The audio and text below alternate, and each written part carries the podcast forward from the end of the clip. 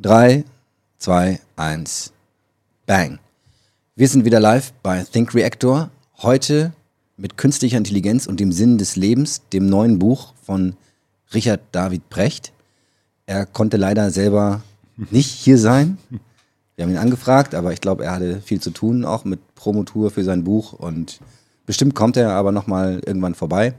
Oder, oder auch gar nicht mehr, nachdem wir heute über sein Buch gesprochen Ich wollte haben. gerade sagen, nach dieser Folge wird sich zeigen. Genau, es wird sich dann zeigen. Ähm, es wäre natürlich toll, ihn dabei zu haben. Jetzt müssen wir an vielen Stellen dann so ein bisschen mutmaßen, wie er es gemeint haben könnte, ob es wirklich so gemeint ist oder nicht.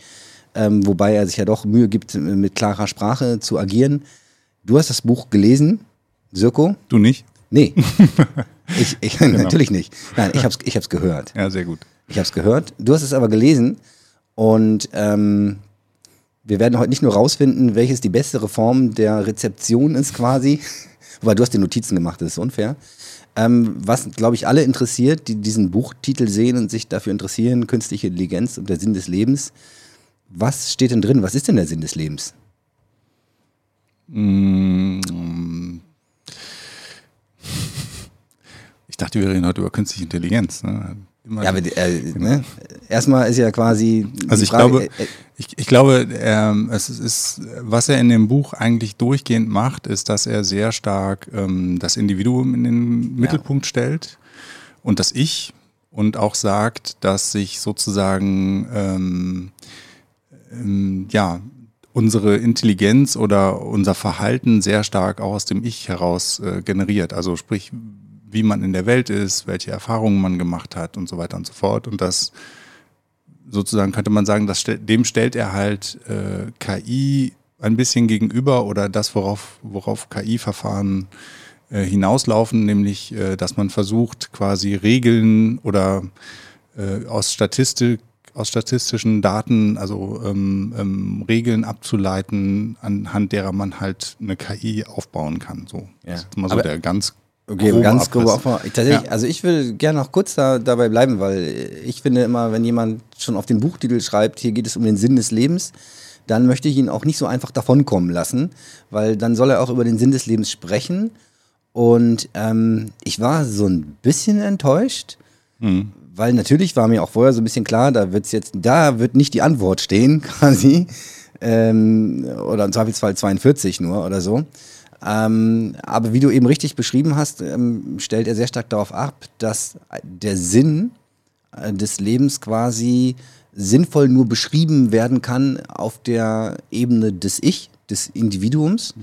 Und das ist, das ist quasi etwas so wie, wie einen übergeordneten Sinn ähm, für eine Menschheit gar, ähm, dass es so etwas quasi eigentlich eher nicht gibt Genau. oder dass er sowas nicht sieht. Und das, und das ähm, zieht sich durch ganz viele seiner Argumentationen tatsächlich hinterher auch durch und ist deswegen, finde ich, ein ganz wichtiger und, Ja. und spannender Punkt. Das stimmt. Also er sagt dann auch an, an einer Stelle, ähm, dass äh, sehr stark auch immer in der, sage ich jetzt mal, Verteidigung ähm, für neue Technologien auch immer sehr stark das äh, Argument des Glücks angefügt, angeführt wird.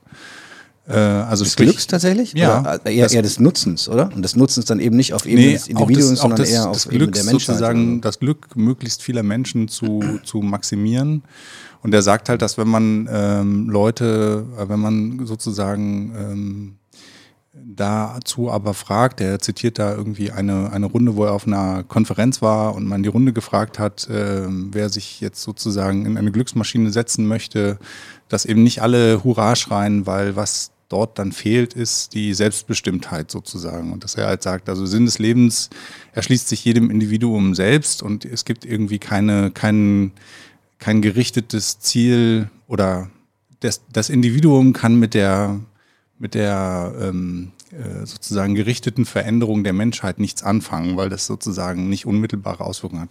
Warte mal, bevor du weiter, es gibt ein, ich, mu- jetzt muss ich tatsächlich mal das Buch aufschlagen. Ich hätte gedacht, ich, aber es gibt ein Zitat, das fand ich äh, an der Stelle, ähm, da zitiert er David Hume. Das war, ist sozusagen, ich kannte es nicht und ich, äh, ist ein schottischer Philosoph ähm, und er hat gesagt, es widerspricht nicht der menschlichen Natur, wenn ich lieber den Untergang der Menschheit will, als einen Ritz in meinem Finger.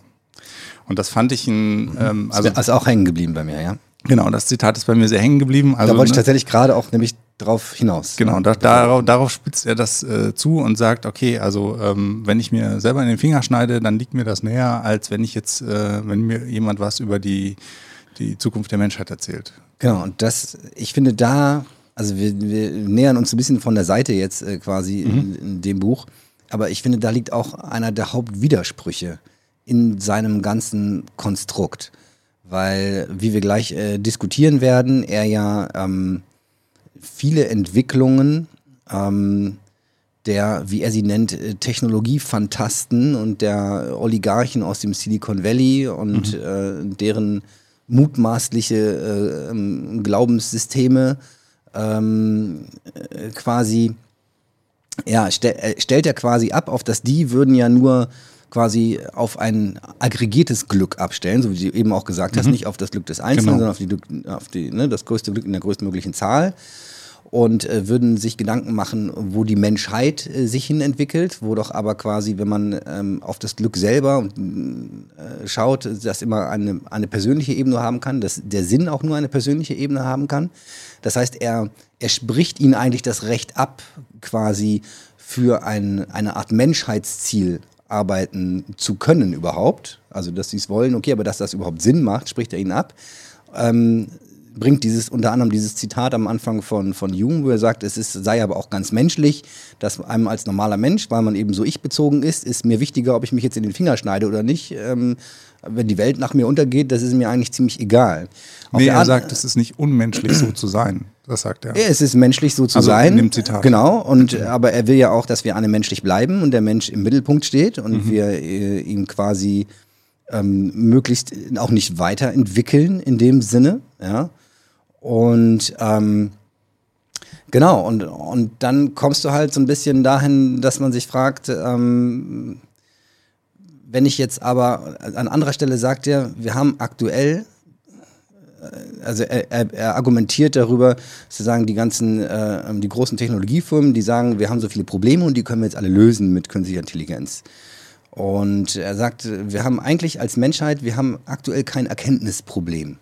Wir wissen eigentlich die meisten Dinge, die wichtig sind, wie und Klimawandel und so weiter. Das, mhm. ist, das Problem ist nicht die Erkenntnis, das Problem ist, wir setzen es nicht um. Wahrscheinlich hauptsächlich mit aus diesem Grund, nicht? ja, der eigene Finger ist mir halt näher als der Klimawandel. Mhm.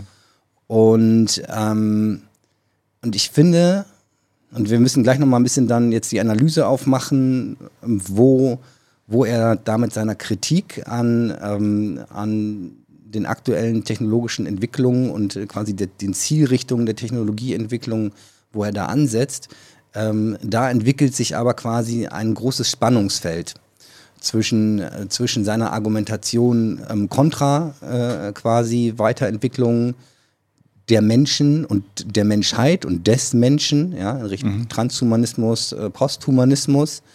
Ähm, und halt, ja, diese offenkundigen, quasi den offenkundigen und den offenkundigen Widersprüchen und Problemen, die wir im Kleinen haben, wo wir auch wissen, okay, wenn wir so weitermachen wie bisher, dann ähm, wird das wahrscheinlich auch nicht dazu führen, dass der Mensch langfristig im Mittelpunkt steht. Mhm. Aber wir zäumen jetzt das Pferd gerade so ein bisschen von hinten genau, auf. Genau, ich würde auch sagen, vielleicht versuchen wir mal die Leute kurz nochmal mitzunehmen. Genau. So, äh, also so nach dem Motto, was, was ist das für ein Buch? Äh, sollte man es lesen? Hat es dich aufgeregt? Äh, hat's dich, wer, wer ist überhaupt Richard lassen? David Precht? Wer ist überhaupt Richard David Precht? genau, das, also äh, wir haben beide schon genau. festgestellt im Vorgespräch, was wir beide von ihm gelesen haben, ähm, ist schon ein paar Jahre her, ist Wer bin ich und wenn ja, wie viele? Ein ähm, wirklich guter Überblick über quasi die Philosophiegeschichte und dann noch so ein bisschen der aktuelle Stand dazu. Man hat danach den Eindruck, so jetzt habe ich einen guten Überblick bekommen, was die Philosophie so macht und denkt und viele interessante Denkansätze mhm. und äh, Denkanstöße und äh, so ein bisschen ein aktuelles Bild davon. Ähm, fand ich sehr sympathisch, das Buch. Am Anfang ein bisschen langatmig, aber es, es gewann dann äh, nach, nach hinten raus. Dann habe ich ähm, ein paar sehr interessante Diskussionen und Vorträge von ihm gehört und gesehen im, im Internet. Das war so, glaube ich, aus der Zeit 2017, 2018, wo er in mehreren Diskussionen auch schon viel über künstliche Intelligenz gesprochen hat. Mhm. Ähm, also man sagt ja ihn, glaube ich, er ist, glaube ich, einer der oder der bedeutendste deutsche Philosoph äh, ak aktuell. Ja, auf jeden Fall ist er sehr stark in der, in der öffentlichen Wahrnehmung. Hat in, in der öffentlichen Wahrnehmung auf jeden Fall. Sendung, das, ne? das kann man, also glaube ich, genau, hat eine eigene Sendung im CDR, ja. gerade mit, mit, mit Rezo, äh, ein Interview geführt, ja. was äh, auch ganz interessant war. Genau, und damals in diesen Interviews, die ich gesehen hatte zum Thema KI, war er ähm, von dem Wunsch beseelt, die offenkundige, ähm, den offenkundigen um, gesellschaftlichen Umbruch, der auf uns zukommt durch künstliche Intelligenz, ähm, den möglichst so zu begleiten und mitzugestalten, dass er möglichst friedlich abläuft. Mhm. Weil er damals schon sagte, wir befinden uns hier quasi in einem Umbruch in Form der in, in, quasi vom Ausmaß her, der einer neuen industriellen Revolution gleichkommt, nur halt diesmal viel, viel schneller, mhm. mit viel, viel kürzerer Transitionszeit. Und das heißt nicht unbedingt, also ne, damals war nicht der Tenor, da kommen viele Gefahren, da wird vieles schlecht, sondern da war, glaube ich, sehr viel Hoffnung dabei. Unter anderem, äh, das zitiere ich ja auch immer wieder gerne von ihm, fühlte er sich vom, vom Versprechen der KI, dass wir bald nicht mehr oder nur noch sehr, wenig, sehr viel weniger arbeiten müssen, fühlte er sich erinnert an die Utopien des Frühsozialismus. Mhm. Die Maschinen arbeiten und die Arbeiter singen. Mhm. Fand ich großartig. Und ähm, genau, er hat dann zwischenzeitlich hat er noch ein Buch geschrieben, ähm, wie ist das, Jäger, Hirten, Kritiker oder irgendwie so ähnlich. Ähm, da ging es auch schon ums Thema Digitalisierung und das war auch schon doch ähm, eher kritischer, mhm. was das angeht. Und jetzt äh, mit diesem neuen Buch Künstliche Intelligenz und ähm, der Sinn des Lebens. Ähm, also wenn man, ne, als ich den Titel gesehen habe, wusste ich sofort, okay, ich muss das lesen, ne? Mhm. weil das ist, wie gesagt, einer der äh, wichtigsten deutschen ähm, Philosophen. Ähm, Übrigens, in dem Zusammenhang fällt mir ein, einer, ich habe gerade neulich irgendwo gelesen, oder ich glaube, er hat es selber über sich gelesen, Marc-Uwe Kling ist er, ich glaube, die Zeit hat über ihn geschrieben, er ist der, einer der bedeutendsten äh, Intellektuellen Deutschlands aktuell. Mhm. Marc-Uwe Kling, Känguru Chroniken, auch ein sehr wichtiges Buch über die künstliche Intelligenz geschrieben, nämlich Quality Land. Hast du noch nicht gelesen? Hab ne? Nicht gelesen, nee. Bildungslücke. Okay. Brauchen wir. Genau, also ich habe diesen, genau, Jägerhirtenkritiker hieß es, eine Utopie für die digitale Gesellschaft. Und ähm, da, ich habe es quasi auch, ich habe das ähm, mir angehört auch als Hörbuch und habe seinen Punkt da noch nicht so ganz verstanden irgendwie beim Hören und dachte, aber als ich dieses Buch jetzt hier gesehen habe, Künstliche Intelligenz und der Sinn des Lebens, dachte ich, okay, das, das muss ich unbedingt lesen. Ich hatte auch vorab ein paar Interviews von seiner Promotour mhm. äh, mir angehört und war da schon mit dem einen oder anderen Punkt nicht so ganz einverstanden. Ähm, da ging es aber auch viel um plakative Dinge, weil ich glaube, viele Dinge in dem Buch eignen sich tatsächlich jetzt nicht so für so eine 15-Minuten-Talkshow oder nicht. Das mhm. geht einfach zu, zu tief rein dann. Und da waren es eher so plakative Dinge wie das selbstfahrende Auto kommt gar nicht, so was mhm. äh, in den Raum gestellt wurde als, als These von ihm, weil sich das, weil es gar nicht sinnvoll ist, selbst in der Autos in der Stadt selbst fahren zu lassen und, und solche Dinge. Während das ja wirklich in dem Buch eigentlich nur am Rande irgendwie. Ja, es gibt ein Kapitel darüber, ne, wo ja. er das eigentlich nochmal beschreibt, warum er der Meinung ist, dass das, äh, zumindest dass das selbstfahrende Auto erstens nicht die Lösung der Probleme ist und zweitens, warum es, äh, also er geht ja da sogar so weit äh, zu sagen, dass es äh, gegen tatsächlich gegen das Grundgesetz verstoßen würde. Da können wir ja gleich nochmal hm. ähm, nicht nur das, also. Aber so grundsätzlich, ja. wenn du jetzt jemandem von dem Buch erzählen würdest oder beziehungsweise jemand dich fragen würde, hast du es gelesen, wie fandest du das, was würdest du dem denn antworten? Also mal so ganz platt, da weiß ja. man ja schon mal, wo du stehst. Also ich hab, hab, hätte dazu gleich auch noch was zu sagen, aber das äh, würde mich auf jeden Fall nochmal interessieren. Ja, also grundsätzlich bin ich so latent enttäuscht. Mhm. Vielleicht habe ich zu hohe Erwartungen gehabt. Aber ich bin quasi in doppelter Hinsicht enttäuscht. Einerseits der Sinn des Lebens, äh, also nicht, das kommt auch so am Rande so ein mhm. bisschen vor, wird aber jetzt überhaupt gar nicht, also darum geht es nicht wirklich, mhm. um den Sinn des Lebens. Es geht eher um künstliche Intelligenz und um ähm, Fortschritt, Evolution, ähm, welche Rolle spielt der Mensch quasi in, in der Welt. Und Richard David Precht nimmt hier aus meiner Sicht einen ungewohnt konservativen Standpunkt ein. Mhm. Einerseits, der sehr stark quasi darauf beharrt, dass der Mensch so bleiben muss, wie er ist, weil so wie er ist, ist das auch gut so und sonst wären wir ja keine Menschen mehr. Äh, schließt aber quasi damit auch alle Schwächen ein, wie ne, wir haben ein Erkenntnisproblem, trotzdem, also wir haben gar kein Erkenntnisproblem, wir wissen ganz viele Dinge, wie wir besser machen könnten, machen wir aber nicht, weil wir eben nur Menschen sind und, und solche Dinge. Und auf der anderen Seite, was mir sehr, sehr negativ auf stößt und aufgestoßen ist, immer wieder, ist die Sprache, die er verwendet. Ich finde, er verwendet eine völlig unnötig populistisch überzogene Sprache, wenn er über die Oligarchen des Silicon Valley redet, über die, über Fantasten wie Nick, wie, wie Nick Bostrom, wie er sagt, und mhm. äh, im Prinzip könnte man sagen, über Vollidioten wie Ray Kurzweil und so. Und ich finde, das ist einfach, das ist überhaupt nicht angemessen. Und er begibt sich damit auf eine Diskussionsebene, die, ich will nicht sagen, das geht Richtung Donald Trump, aber es geht, es löst sich irgendwie sehr stark von den Fakten und von, und von der Logik. Und an ganz vielen Punkten quasi wirft er einerseits dann äh, die, diesen Leuten ähm, Brüche vor in ihrer Rationalität und ihrem Verständnis, vor allen Dingen auch in ihrem emotionalen Empfindungsvermögen. Sagt, sie sind einfach kaltherzige Leute, nicht? Die interessieren einfach nicht, was andere Menschen, was sind das für Behauptungen? Mhm. Ja, das, also er hat da noch nie, er kennt die gar nicht. Mhm. So, und es wirkt nach außen vielleicht teilweise so, aber ich, also ich glaube, man kann das also auf gar keinen Fall so, so pauschalisieren. Warum macht man sowas? Und ich habe dann eher den Eindruck, wenn es dann an Punkte kommt, wo die Argumentation vielleicht so ein bisschen dünn wird, dann wird halt schnell mal mit solchen Ausdrücken um sich mhm. geworfen. Und ähm, genau, das finde ich, fand ich schade und unpassend mhm. irgendwie. Und hat mich doch so ein bisschen nachdenklich gemacht, woher das gerade auch bei jemand wie ihm jetzt kommt, quasi, mhm. dass er das für nötig hält, dann, ja, wie, also äh, an, an manchen Stellen springt es einem halt richtig ins Ohr und man denkt, warum muss er jetzt Nick Bostrom als Fantasten mhm. bezeichnen? Das ist, äh, ne? Also genau, also mir ist es, also an, an der Stelle sind wir uns auf jeden Fall einig. Oder ähm, also mir ist es auf jeden Fall auch aufgefallen, das Buch äh, wirkt ähm, äh, stellenweise, nicht überall, aber stellenweise so relativ ähm, trotzig, so äh, ja. von der, von der, von der Art und Weise, wie es beschrieben wird. Äh, und man fragt sich, also gleich am Anfang auch, äh, der Einstieg ist schon, äh, ist schon so und ähm, es wirkt so wie ein, jetzt Leute, wacht doch endlich mal auf, äh, ihr, ihr, lauft die ganze Zeit den falschen, äh, er nennt sie auch irgendwo Ruhepriester aus dem Silicon Valley. Mhm.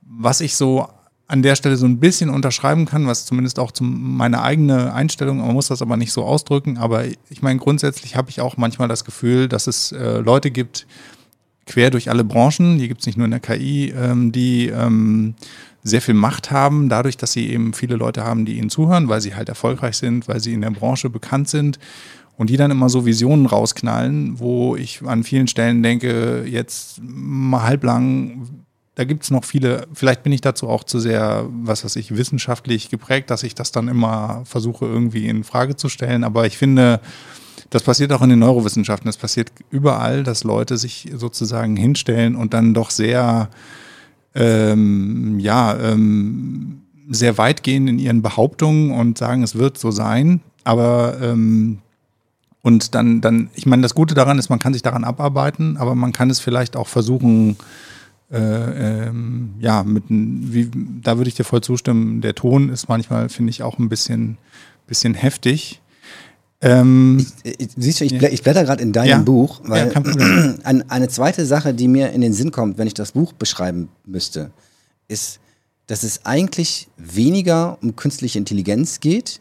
Genau, da wollte sondern, ich gerade drauf. Sondern es ist, geht eigentlich um eine grundlegende Kritik des Kapitalismus, des kapitalistischen Systems. Das auch, ja. Darum genau. geht es eigentlich. Und das, das, das ist eigentlich der Antreiber, im Zeitalter des äh, Monetozän, wie er das nennt, ja. des Zeitalter des Geldes, was ich sehr schön finde, wiederum in Anlehnung auch an die Ideen, die ich neulich mal im, ja. bei, im Beisein Frank Kirchners äh, geäußert habe, ob Geld auch eine Lebensform ist und solche Dinge.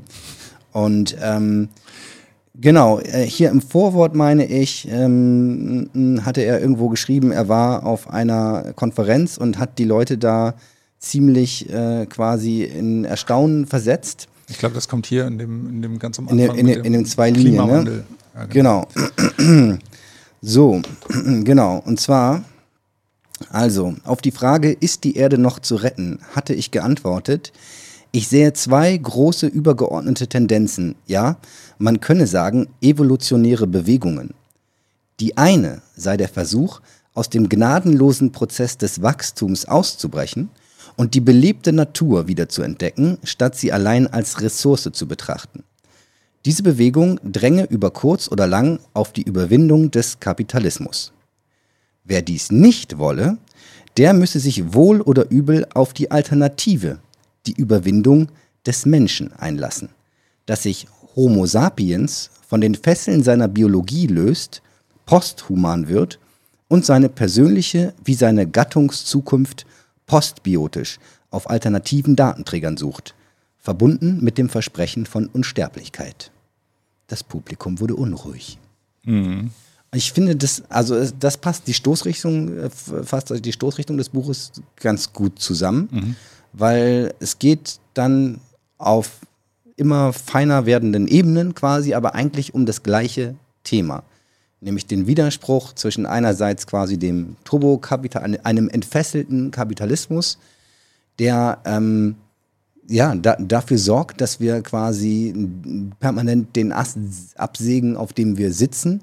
Und zwar auch den Ast nicht nur jetzt quasi biologischer Natur oder in Form der Erde, auf der wir leben, sondern auch quasi den Ast des Menschseins quasi immer weiter zurückdrängt, weil äh, quasi das kapitalistische, das kapitalistische System, um weiter wachsen zu können, ähm, quasi auch sich den Menschen immer mehr erschließen muss und immer tiefer eindringen muss quasi in seine Bedürfnisse, um ihm noch mehr verkaufen zu genau, können. Äh, genau, also er, genau.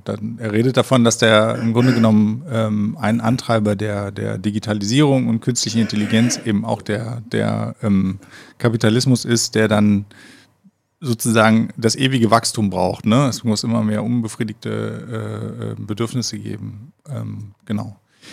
Ich würde ganz gern noch einen Schritt zurückgehen oder willst ja. du da weitermachen? Sonst, ich, ich, würde sonst auf das Thema Künst, also künstliche Intelligenz eigentlich ähm, kommen wollen. Ja. Weil, Künst, weil auch da sich einen großen Widerspruch in dem, was er ja erzählt. Aber wenn du ich würde dir ganz gerne am Anfang nochmal so meine Empfindung mitgeben ja, von dem Buch. Bitte. Oder, ähm, genau, ich habe ja jetzt gesagt, was ich so genau. denke. Was denkst du denn so? Weil ich glaube, dass ich, ja, ich will ja auch mal was sagen. Ne? Das hatten wir ja letztes Mal schon mal. Nein. Ähm, Warte, aber ich habe noch was anderes. okay, mach mal. Ähm, genau, also weil du hast ja am Anfang gesagt, ja, ähm, da steht ja der Sinn des Lebens und äh, ich habe den Sinn des Lebens gar nicht so gefunden oder es wird relativ wenig thematisiert. es wird wenig thematisiert. Ja. ja. Was ich hatte am Anfang, also ich meine, ich habe das Buch jetzt zweimal, ich habe es einmal gelesen und habe es dann einmal sozusagen in Vorbereitung für heute nochmal ein bisschen genauer durchgearbeitet. Ich muss sagen, ich war ganz am Anfang, als ich das Buch gelesen habe oder so die ersten, weiß nicht, 100 Seiten gelesen habe, war ich echt ein bisschen geschockt von dem Buch, weil tatsächlich mir fehlte das Thema künstliche Intelligenz. Also um ganz ehrlich zu sein, dieses ganze Thema Transhumanismus und Posthumanismus ist mir persönlich, ähm, also kommt in meinem Alltag nicht vor. Und ich meine, ich habe tagtäglich mit KI-Forschung, Robotik und so zu tun. Ich sehe die Probleme oder die Fragestellungen, die wissenschaftlichen und so weiter und so fort. Und wie gesagt, ich komme aus der Neurowissenschaft. Äh, ich äh, denke, bilde mir ein, auch ein bisschen was zu wissen, wie, wie das Gehirn funktioniert und wie komplex es sein kann. Und für mich sind tatsächlich diese Theorien sehr, sehr weit weg. Und das war meine erste Enttäuschung, dass ich dachte, Moment,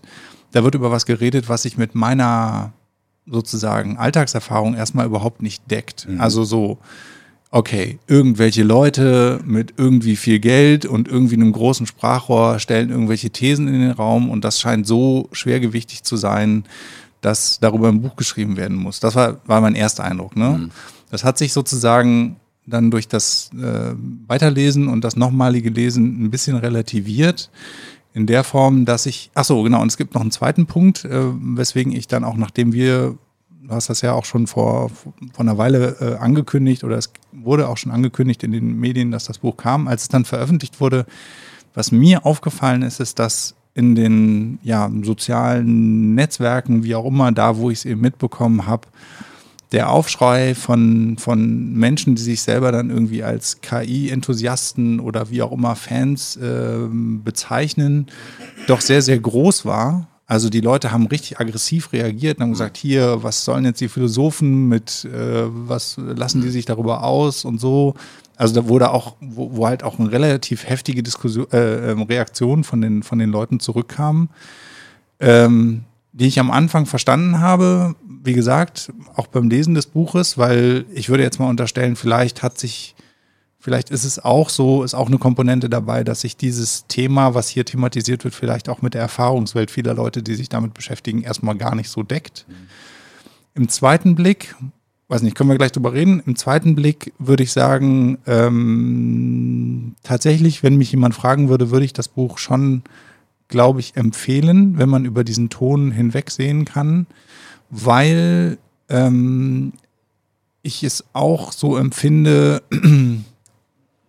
sozusagen die Deutungshoheit über die Entwicklung von KI und da, wenn man jetzt äh, das Thema autonomes Fahren ist vielleicht das einzige Thema, was greifbar ist, aber so diese, dieses, was dann eben auch von vielen ähm, ja immer durch, durch die sozusagen durch die Aufmerksamkeit, durch die Medien geistert, von wegen die, die Killer-Roboter kommen, äh, wie auch immer, äh, dass sozusagen die Deutungshoheit darüber sehr stark bisher den, den Leuten vorbehalten ist, die diese Technologie entwickeln. Sie aber viele Themen berühren, die tatsächlich, ähm, es wird hier in dem Buch sehr viel über Moral und Ethik gesprochen, es wird viel über philosophische Themen und es werden auch viele Philosophen zitiert.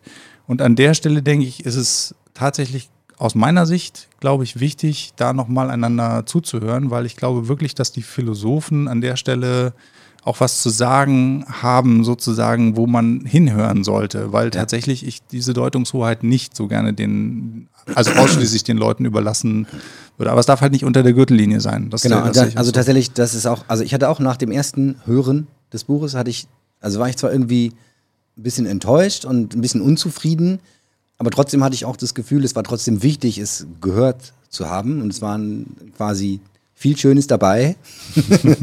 ähm, streckenweise okay, wie die, wie die Autobahn in Mecklenburg-Vorpommern. Ähm, das sind jetzt alles Marco Kling-Insider, die kannst du nicht kennen, weil du das nicht kennst. Ne? Ich aber weiß, egal. aber mittlerweile, du verstellst deine Stimme immer in eine bestimmte Art und Weise, von daher erkenne ich sie auch, ohne es ja. zu kennen. Was ich übrigens, und tatsächlich, aber was halt schwierig ist, weil gerade wenn man will, wenn man erreichen will, wie er das, glaube ich, ja erreichen will, dass auch gerade die Leute, die in diesen Bereichen arbeiten, ihm zuhören. Und ich habe vorhin das Wort Populismus verwendet, das war natürlich das falsche Wort, das ist eigentlich ist pol polemisch. Das trifft mhm. es, glaube ich, besser. Die, diese völlig unnötige Polemik. Mhm. Ähm, und damit provoziert man natürlich eben solche Reaktionen, die du eben beschrieben hast, wo die mhm. Leute dann sagen, pass mal auf, was willst du hier überhaupt, ne? Äh, wenn du uns bezeichnest als ne, hirnlose Fantasten, äh, mhm. äh, gefühlskalte, herzlose, äh, profitgierige äh, Typen, die, denen es gar nicht quasi darum geht, irgendwas Gutes zu tun, sondern im Gegenteil und das, ich glaube auch, dass, also das wird für die allermeisten nicht zutreffen. Vielleicht noch nicht mal für die Musks, Bezos und so weiter, nicht? Mhm. Es sei denn, Musk ist wirklich ein Alien, dann weiß man es nicht so genau. Ne? Aber ansonsten würde ich mal unterstellen, dass er auch irgendwie ein Mensch ist und auch wenn er so leicht autistische Züge zu haben scheint, ähm, würde ich, würd ich ihm nicht erstmal per se absprechen wollen, äh, dass er auch ein Herz hat. Ne? Nee, ich denke halt, äh, wahrscheinlich ist es, wenn man, sagen wir mal, ein Wirtschaftsunternehmen dieser Größe und dieses Erfolges hat durchaus eine fast wahrscheinlich schon notwendige Eigenschaft, dass man so ein gewisses, so eine gewisse Unruhe und so einen gewissen, wie soll ich sagen, ähm, äh, Expansionswillen hat. Das kann man, glaube ich, den wahrscheinlich, das würde ich jetzt mal äh, also unempirisch äh, äh, einfach behaupten, dass man das wahrscheinlich schon voraussetzen kann bei den Leuten. Aber ähm, wobei das ja oft, glaube ich, das ergibt sich dann auch oft ist das gar nicht so unbedingt so sehr geplant von solchen Leuten, sondern es ergibt sich aus den Organisationen. Die mhm. gewinnen ja dann auch eine Eigendynamik quasi, ja, große Organisationen von Menschen. Ähm, haben im, im, im, emergentes Verhalten, was daraus resultiert und wollen halt nicht, da komme ich mit meiner Theorie um die Ecke wieder, dass quasi im Monetozän Geld einfach die treibende Kraft ist und im mhm. Kapitalismus dann Eigendynamiken greifen, wo du als Mensch, auch wenn du wohlmeinend bist, es teilweise schwer hast, ähm, dich dagegen zu wehren, tatsächlich. Mhm. Und letzten Endes, er ruft ja quasi dazu auf, dass man sich dagegen wehren muss und dass wir äh, quasi anhalten müssen, dass wir ähm, schauen müssen, wo, wo geraten wir hier überhaupt hin, weil nur weil äh, quasi Dinge eine Innovation sind, da heißt es noch lange nicht, dass das ein Fortschritt ist wobei ich mich dann auch, da kommt wieder, da prallt, prallen diese Argumentationen aufeinander. Fortschritt kann es ja dann eigentlich, Fortschritt für eine Menschheit kann es ja in dem Sinne dann nach seiner Definition eigentlich nicht geben, weil dann würde sich ja die Menschheit fortentwickeln die ganze Zeit und entweder den, das Individuum auf der Strecke lassen oder aber das Individuum irgendwie verändern in seinen Freiheiten, auf jeden Fall verändern, sodass es nicht mehr war wie vorher. Nicht? Und ähm, ob es das dann gut findet oder nicht, aber Vielleicht wird es auch nur manipuliert, dass es gut findet. Aber lass uns mal das, kurz das zurückkommen. Hab ich, das habe ich an der Stelle aber anders, anders verstanden, ja. nämlich dass er eigentlich gesagt hat, man kann Innovation per se nicht und auch technologische Innovation per se nicht zum Fortschritt erklären. Genau. Es gibt eine, ja, Menge, eine Menge Innovation, ja. eine Menge Also, und nur weil, weil Leute behaupten, ne, ähm, das selbstfahrende Auto, wie auch immer, das heißt, also er hat, er schreibt an einer Stelle auch, dass es sozusagen im Grunde genommen ja so eine Art, ähm, also ich meine, er schreibt es an einer Stelle über das autonome Fahren, dass er sagt, das ist eine Idee unter vielen Ideen und die muss sich erstmal gesellschaftlich irgendwie ja. beweisen. Er benutzt aber auch Und- sehr eine sehr drastische Vergleichs- und Bildsprache dann immer und sagt Ja, dann gleich hier Stalinismus und Nazis und so weiter. Das Ja, könnten ja. ja auch alles äh, Innovationen sein im Gesellschaftssystem und äh, waren damals auch so, dann wurden so gepriesen und waren dann aber hinterher doch ganz schön nicht so gut. Genau, quasi. also er benutzt da ziemlich drastische Vergleiche, das, äh, das äh, auf jeden Fall. Ich wollte nur sagen, dass er, ähm, wir hatten ja zum Beispiel mit Juliane Jake, unserer ersten, ersten Gast hier, sie hat ja selber auch gesagt, wir, wir, wir müssen was, gucken. ist, was ist die korrekte weibliche Form von Gast? Tja, Julian? Unser, wieso ist das jetzt? Äh, Nee, weil du gerade dich äh, ne, grammatisch verhakt hast und mir das aufgefallen ist und ich gerade im anderen Zusammenhang will das Thema gendergerechte Sprache und dies und das. Äh, wie bringt man hatten. jemanden? Du kannst mich leicht aus der Fassung bringen, ne? das weißt du. Es tut mir leid. Du weißt, werden wir anderes Podcast sagen, noch häufiger, häufiger erleben. Nein, ich, ich wollte eigentlich sagen, dass ähm, Besuch, Besuchsperson. Roland, Ja. Juliane, als Juliane da war. Genau. Ähm, hatte sie das an einer Stelle auch gesagt, dass wir halt sehr daran gewöhnt sind, dass technologischer Fortschritt irgendwie ähm, uns weiterbringt und was Gutes ist. Und dass es aber tatsächlich eben auch bei, da ging es ja um die Frage der Diskriminierung, die ja auch in dem Buch nur ganz, ganz kurz am Ende angesprochen wird, ähm, dass wir halt ähm, der reine technologische Fortschritt sozusagen nicht der Heilsbringer ist, sondern dass es immer auch ähm, in den gesellschaftlichen Kontext irgendwie integriert werden muss. Und ich, das taucht hier auch wieder auf. Und, ähm, und das finde ich auch ganz interessant und spannend. Also, äh, wobei, wie gesagt, äh, nur um das nochmal zu unterstreichen, in meiner Wahrnehmung hat das mit künstlicher Intelligenz, so wie wir hier auch mit vielen Gästen schon drüber geredet haben, ähm, nicht so viel zu tun. Die Realität, wo wir gerade stehen, ist noch eine ganz andere. Auch ihr hier macht ganz andere Projekte, wir machen ganz andere Forschungsprojekte. Wir sind nicht bei irgend, also ich, Also es geht, es geht viel um Digitalisierung Ja. irgendwie immer noch. Und dann äh, bei künstlicher Intelligenz macht er ja auch einen sehr interessanten Spagat. Nämlich äh, quasi äh, in, in den ersten Teilen spricht er im Prinzip der künstlichen Intelligenz ähm, ganz viele Fähigkeiten und Perspektiven ab und sagt quasi, also ne, dass äh, so ein AlphaGo, das kann zwar Go spielen, aber es versteht ja noch nicht mal, was Go überhaupt ist und dass es ein Spiel ist und schon gar nicht, warum Menschen spielen überhaupt. Nicht? Und also äh, er sagt quasi mit sehr, mit einigen Beispielen, ähm, die Systeme sind ja gar nicht schlau und die sind auch, und das können sie auch gar nicht werden. Die können niemals, können sie die Emotionen von Menschen verstehen. Das sagt er tatsächlich e explizit. Und ähm, oder, oder äh, nicht bei einem Menschen dann feststellen, ob er sich jetzt gerade so oder so fühlt. So, während dann weiter hinten äh, spricht er von den Bedrohungen quasi auch von KI und Transhumanismus und dann die KI-Systeme, wenn man mit seinen Gedanken den Cursor steuern kann, dann bedeutet das, die KI kennt deine Gedanken. Und ne, stell dir das mal vor. Ähm, und dann werden auf einmal ganz viele Dinge der KI zugeschrieben, von denen er vorher gesagt hat, ähm, das geht ja gar nicht, das kann die gar nicht. Und er, ist, er scheint mir da so ein bisschen nicht sehr wohl informiert zu sein, was, ähm, also so ein gefährliches Halbwissen zu haben, was man mit KI tatsächlich heute machen kann, aber auch so ein bisschen was, doch gar nicht so unrealistische ähm, Ausblicke in die KI-Welt äh, quasi einem sagen. Und mit gar nicht so unrealistisch meine ich dann Dinge wie, wenn äh, von den Top 100 Experten irgendwie äh, die absolut überwiegende Mehrheit der Meinung ist, wir können dies und das, werden wir demnächst bauen können, dann kommt er und sagt, ja, ja, haha, das haben die schon immer gesagt, ne, auf jeder KI-Konferenz. Glaube ich aber gar nicht, war gar nicht so. Und ich glaube, wir befinden uns tatsächlich in einem, in, ähm, ja, also in einer sehr spannenden Zeit der, der KI-Entwicklung, wo Dinge sich sehr, sehr schnell weiterentwickeln, oft auch viel schneller, als diese KI-Experten das äh, hätten vorausahnen können oder vorausgeahnt haben. Und diesen Widerspruch finde ich eben auch sehr, so ein bisschen enttäuschend in dem Buch, dass er sich, also mein Eindruck ist, oberflächlich nur ähm, äh, oberflächlich beschäftigt hat mit dem, was KI tatsächlich kann und können wird. Wie war dein Eindruck so dazu? Auch so, also ich meine, gut, wenn er behauptet, äh, Go weiß nicht ähm, sozusagen, also weiß nicht so viel über das Spiel, ähm, dann hat er ja erstmal recht damit. Ne? Also die Algorithmen, die da eingesetzt werden, die ähm, haben wir ja auch schon drüber gesprochen. Ja, ne? Die sind, dabei. Sind halt, genau. Das ist Ähm, Narrow AI, das sind Algorithmen, die, die überhaupt nichts verstehen und die können aber dann halt Go spielen und mehr können sie halt nicht. Genau. So, Ja. aber ne, das ist ja nicht gleichzusetzen mit äh, DAKI und also, Genau. Aber ansonsten habe ich es an vielen Stellen auch so empfunden. Vor allen Dingen, und das finde ich dann auch wieder so, ähm, da habe ich auch an einigen Stellen gedacht, da macht er sich selber tatsächlich auch äh, zu dem, zu dem, sagen wir mal, er nutzt die gleichen Werkzeuge, die er bei anderen kritisiert, weil er dann plötzlich auch später im Buch Behauptungen aufstellt, was die KI alles äh, mal so kann. Genau. Und äh, dann, ähm, äh, ich habe gerade vorhin Also ein Beispiel gesucht, habe es jetzt gerade nicht gefunden, aber ähm, auf jeden Fall, äh, genau, äh, ga- gab es auf jeden Fall auch einige Stellen in dem Buch, wo ich dann auch gedacht habe, hups, jetzt äh, machst du aber einen großen Schritt und stellst einfach mal in den Raum, dass KI das können wird. Mhm, genau. Ähm, und das würde ich an sich äh, schon mal anzweifeln. Und, also das- und beides, also stellt so, also teilweise sehr absolut in den Raum, das wird KI niemals können. Niemals. Völlig ausgeschlossen. Was ich fragwürdig finde, einfach sowas von vornherein auszuschließen, finde ich komisch.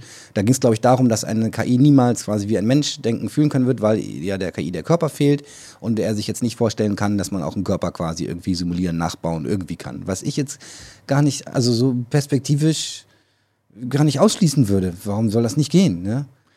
Ähm, und auf der anderen Seite, also er, ne, er schließt halt sehr kategorisch aus, das wird KI niemals können. Und deswegen brauchen wir sie auch in bestimmter Hinsicht, mh, also brauchen wir uns über bestimmte Dinge gar nicht zu unterhalten, was ich irgendwie merkwürdig finde. Und auf der anderen Seite postuliert er dann, KI wird das und das können und deswegen ist es äh, so schlimm, wenn wir jetzt äh, uns quasi darauf einlassen. Und beides so quasi so ein bisschen, ja, halb reflektiert dahingestellt, polemisch rübergebracht. Das hilft halt nicht einer zielführenden Diskussion dann darüber, wo jetzt wirklich, ich hätte mir halt viel mehr erhofft zu dem Thema tatsächlich, ähm, in welcher Hinsicht das wirklich, also KI-Systeme und die Veränderung von, von Menschen und Gesellschaften durch KI-Systeme, wie weit das quasi sich auswirkt und problematisch sein kann, worauf wir achten müssen, jenseits seines quasi Hauptarguments, das er dann permanent ja anführt, äh, dass er sagt, ja, ähm, der Mensch quasi wird dadurch seines Menschseins äh, enthoben. Also wenn ich mir jetzt so einen Neuralink-Chip quasi einpflanzen lasse und dann auf einmal besser sehen kann, dann äh, bin ich quasi schon ein Cyborg und kein Mensch mehr und das hat nichts mehr mit dem Menschsein zu tun. Das eigentliche Menschsein ist doch das Sein, wie die Menschen halt jetzt sind, so. Und, und sind quasi, ja, also um das nochmal ganz plakativ zu sagen, so wie er das ausdrückt, künstliche Intelligenz ist das andere des Menschen. Quasi, dass es ein, ein Gegensatz sei. Künstliche Intelligenz oder, oder der Mensch. Und Genau. dass das völlig unterschiedlich funktioniert und unterschiedliche, auch perspektivisch, nicht, wenn wir über starke KI reden, dass das völlig unterschiedliche Dinge sind. Ja, Wie, wie, wie siehst also und dann, dann vielleicht werfe ich noch mal einen Begriff äh, da, damit Hau rein. Ähm, er, er sagt, diese Ideen sind, also ne, er leitet sie ab aus, sage ich mal, sehr problematischen Ursprüngen, aus äh, der, der Eugenik, aus, äh, also ne, einer, aus vermeintlichen Wissenschaften oder Pseudowissenschaften, die die Verbesserung des Menschen zum Ziel hatten, früher durch Zucht quasi gar, ja, ähm, äh, oder aber eben auch durch äh, geistige äh, Weiterentwicklung und Vervollkommnung und dann quasi kulminiert und heute auch noch äh, durchaus ähm, äh, quasi salonfähig Nietzsche. Ähm, ich lehre euch den Übermenschen, da hat er auch ein langes äh, ein Zitat drin, wo es quasi darum geht, äh, ja, dass ne, wir Menschen stammen so gerade vom Affen ab und äh, finden den den, den Affen entweder lächerlich oder, äh, oder wir schämen uns ein bisschen, dass wir vom Affen abstammen. Und so soll es doch mit dem Übermenschen dann auch sein. Und so soll es jetzt dann wohl auch mit der KI sein, dass quasi ähm, die, die Überwindung des Menschen eben dann, ja, nach Nietzsche der Übermensch ist, wo äh, quasi wir äh, dann über den Menschen entweder ihn quasi lächerlich finden oder uns ein bisschen schämen, dass wir von, von ihm abstammen. Und dass aber dieses eigentliche Menschsein, das Menschsein, das wir heute sind, dass das aber eigentlich das Bewahrenswerte und Schützenswerte ist. Ähm, und das Wichtige am Menschen, das finde ich auch ein sehr interessantes Argument für einen Logiker, das, was den Menschen ausmacht heutzutage, ist nicht die Logik quasi, die Rationalität, weil das können Maschinen, sondern im Gegenteil, die Emotionalität, die Intuition. Mhm. Und ähm, das finde ich doch sehr bemerkenswert. Ähm, und da könntest du auch als ähm, ähm, Neurobiologe und Gehirnforscher quasi mir gerne mal was zu erzählen, weil ich habe bisher das immer so verstanden, dass wir sagen, naja, also ne, wir, unsere Rationalität versucht halt quasi uns eine Geschichte zu erzählen, die irgendwie plausibel ist, damit wir uns in der Welt zurechtfinden und orientieren können. Und in Wirklichkeit aber ähm, ne, kämpft das limbische System mit dem Cortex die ganze Zeit. Das limbische System hat im Prinzip das Kommando und sagt, da hinten schickes Weibchen, ne, geh hin oder da was zu essen, nimmst dir und dann erzähle ich mir in meinem Cortex eine schöne Geschichte, äh, warum ich jetzt äh, gerade diese Frau attraktiv finde oder Hunger auf äh, Schokolade habe. Und ähm, man, man hat so den Eindruck, es wäre schön, wenn Aber wir. das ist die gleiche Erzählung, die er macht, ne, in dem Buch. Also die, So- die habe ich so auch, äh, kann man, also ich meine, äh, Genau, und erscheint aber, also man würde ja dann denken, wenn wir uns, und jetzt ist die Frage, und das, ich frage dich, Sirko, jetzt, Ja. ähm, ne, wollen wir uns denn als Menschen weiterentwickeln? Sollen, müssen wir uns weiterentwickeln? Oder wäre das nicht das Schönste, wenn wir einfach so bleiben, wie wir sind? Ähm, ich würde gerne nicht so direkt auf diese Frage antworten, sondern ich habe mir jetzt ja, während du geredet hast, ein paar Köcher in die Fall. Aber du kommst um die Frage, du kommst dann nicht, nicht drum rum hinterher. Ne? Pfeile in den Köcher gepackt. Ich, ich, äh, ich nagel dich drauf fest Ja. hinterher. also, ähm, Und schieß mal los. Ich hätte ihn auch nicht so verstanden, dass er sagt, äh, der Mensch muss so bleiben, wie er ist. Äh, ich hätte ihn schon eher so verstanden, dass er sagt, ähm, wie der Mensch sich verändert und wie er Technologie nutzt, das erschließt sich sozusagen im, im, im, ja, im Kontext gesellschaftlichen Handelns, mehr oder weniger, und nicht, weil jemand sagt, hier ist eine neue Technologie, das Leben wird besser, schöner, leichter und jetzt wird es alles revolutionieren, sondern ich glaube, er hat da sehr stark so ein, ähm, oder ich würde so verstehen, dass es halt einen gewissen Realitätscheck braucht und den würde ich auf jeden Fall auch sehen.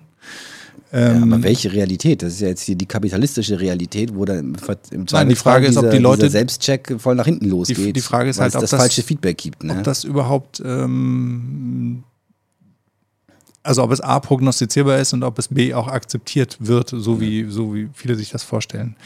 Was ich ganz interessant fand, und das wirklich auch der, der, der für mich interessanteste Teil an dem Buch, ist, ähm, dass er ähm, sehr stark argumentiert, also es geht sehr viel um das Individuum. Und wir reden ja, wenn wir über künstliche Intelligenz reden, auch hier in dem Podcast häufiger mal darüber, ähm, ja, wir haben über erklärbare KI geredet, über, ähm, ähm, also auf jeden Fall auch über Themen, die Moral und Ethik irgendwie ankratzen.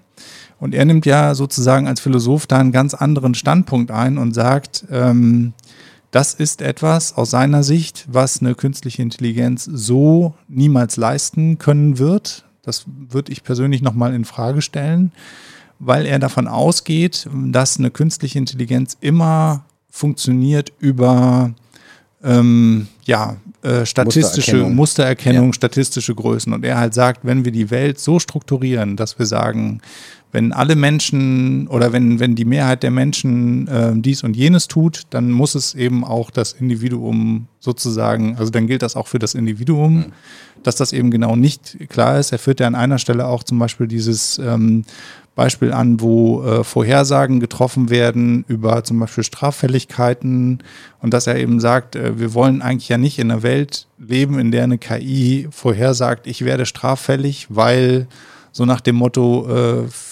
weil ich mich so verhalten habe vor der vor meiner Straffälligkeit oder meiner postulierten Straffälligkeit wie viele andere. Das, das ist eben sozusagen, ich kann nicht Leute äh, vorausschauend wegsperren, weil, weil eine KI das sagt, ähm, weil ich eben das Individuum nicht über, über diese Statistiken äh, erfassen kann. Und dem gegenüber setzt er, dass er äh, eigentlich sagt, ähm, er sagt ja auch an einigen Stellen, moralische und ethische Werte sind halt oftmals auch nicht generalisierbar. Das heißt, teilweise widersprechen sie sich sogar, ne? wenn ich irgendwie ähm, die Freiheit des Einzelnen will, Selbstbestimmung, ähm, äh, also wenn ich, wenn ich sozusagen Maximierung des Glücks und so weiter und so fort, also wenn ich viele Dinge äh, ähm, äh, anführe, bei dem ich bei jedem Einzelnen sagen kann, das ist was Gutes und das finde ich unterstützenswert, so komme ich halt doch im realen Leben häufig in, sag ich mal, einen gewissen Konflikt, weil ich halt niemals allem gerecht werden kann. Und die Art und Weise, wie ein Individuum das löst, äh, ist immer mit seiner eigenen Biografie oftmals, du hast es auch gesagt, äh, führt er auch an, dass die Emotion im Grunde genommen vor dem, vor der Vernunft oder vor dem, vor dem, ähm, vor der rationellen Entscheidung kommt und ich mir vielleicht auch über eine Emotion oder über eine, über eine, äh, über eine Emotion hergeleitete Einstellung dann quasi die Welt so bastel rational, damit ich sie mir auch erklären kann. Ne? Wie, die, wie, wie sie mir gefällt, mache ich mir die Welt. Genau, richtig. Und ähm, ähm, so, und das finde ich erstmal auch tatsächlich auch für die Technologie, also für eine künstliche Intelligenz, erstmal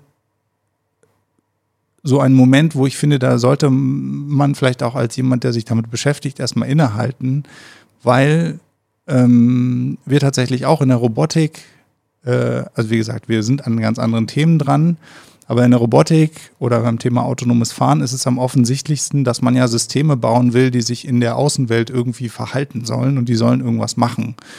Und die werden immer in Entscheidungs, sagen wir mal, Situationen kommen, wo sie vielleicht in, in Konflikten stehen. Und natürlich, ich finde es halt auch aus, aus, aus KI-Forschungssicht ein sehr spannendes, sagen wir mal, Konzept, wenn man sich nochmal überlegt, wie kommt das Individuum, hier das Individuum Mensch, tatsächlich zu einer Entscheidung? Und ist das wirklich etwas, was ich über eine, sagen wir mal, eine äußere Regel ableiten kann? Oder muss ich nicht viel mehr anfangen, äh, über so eine Art intrinsischen ja, äh, oder, Verlauf nachzudenken? Oder ist das, also tatsächlich, man darf ja auch mal die Frage stellen, ist das tatsächlich intelligent, wie wir zu Entscheidungen kommen?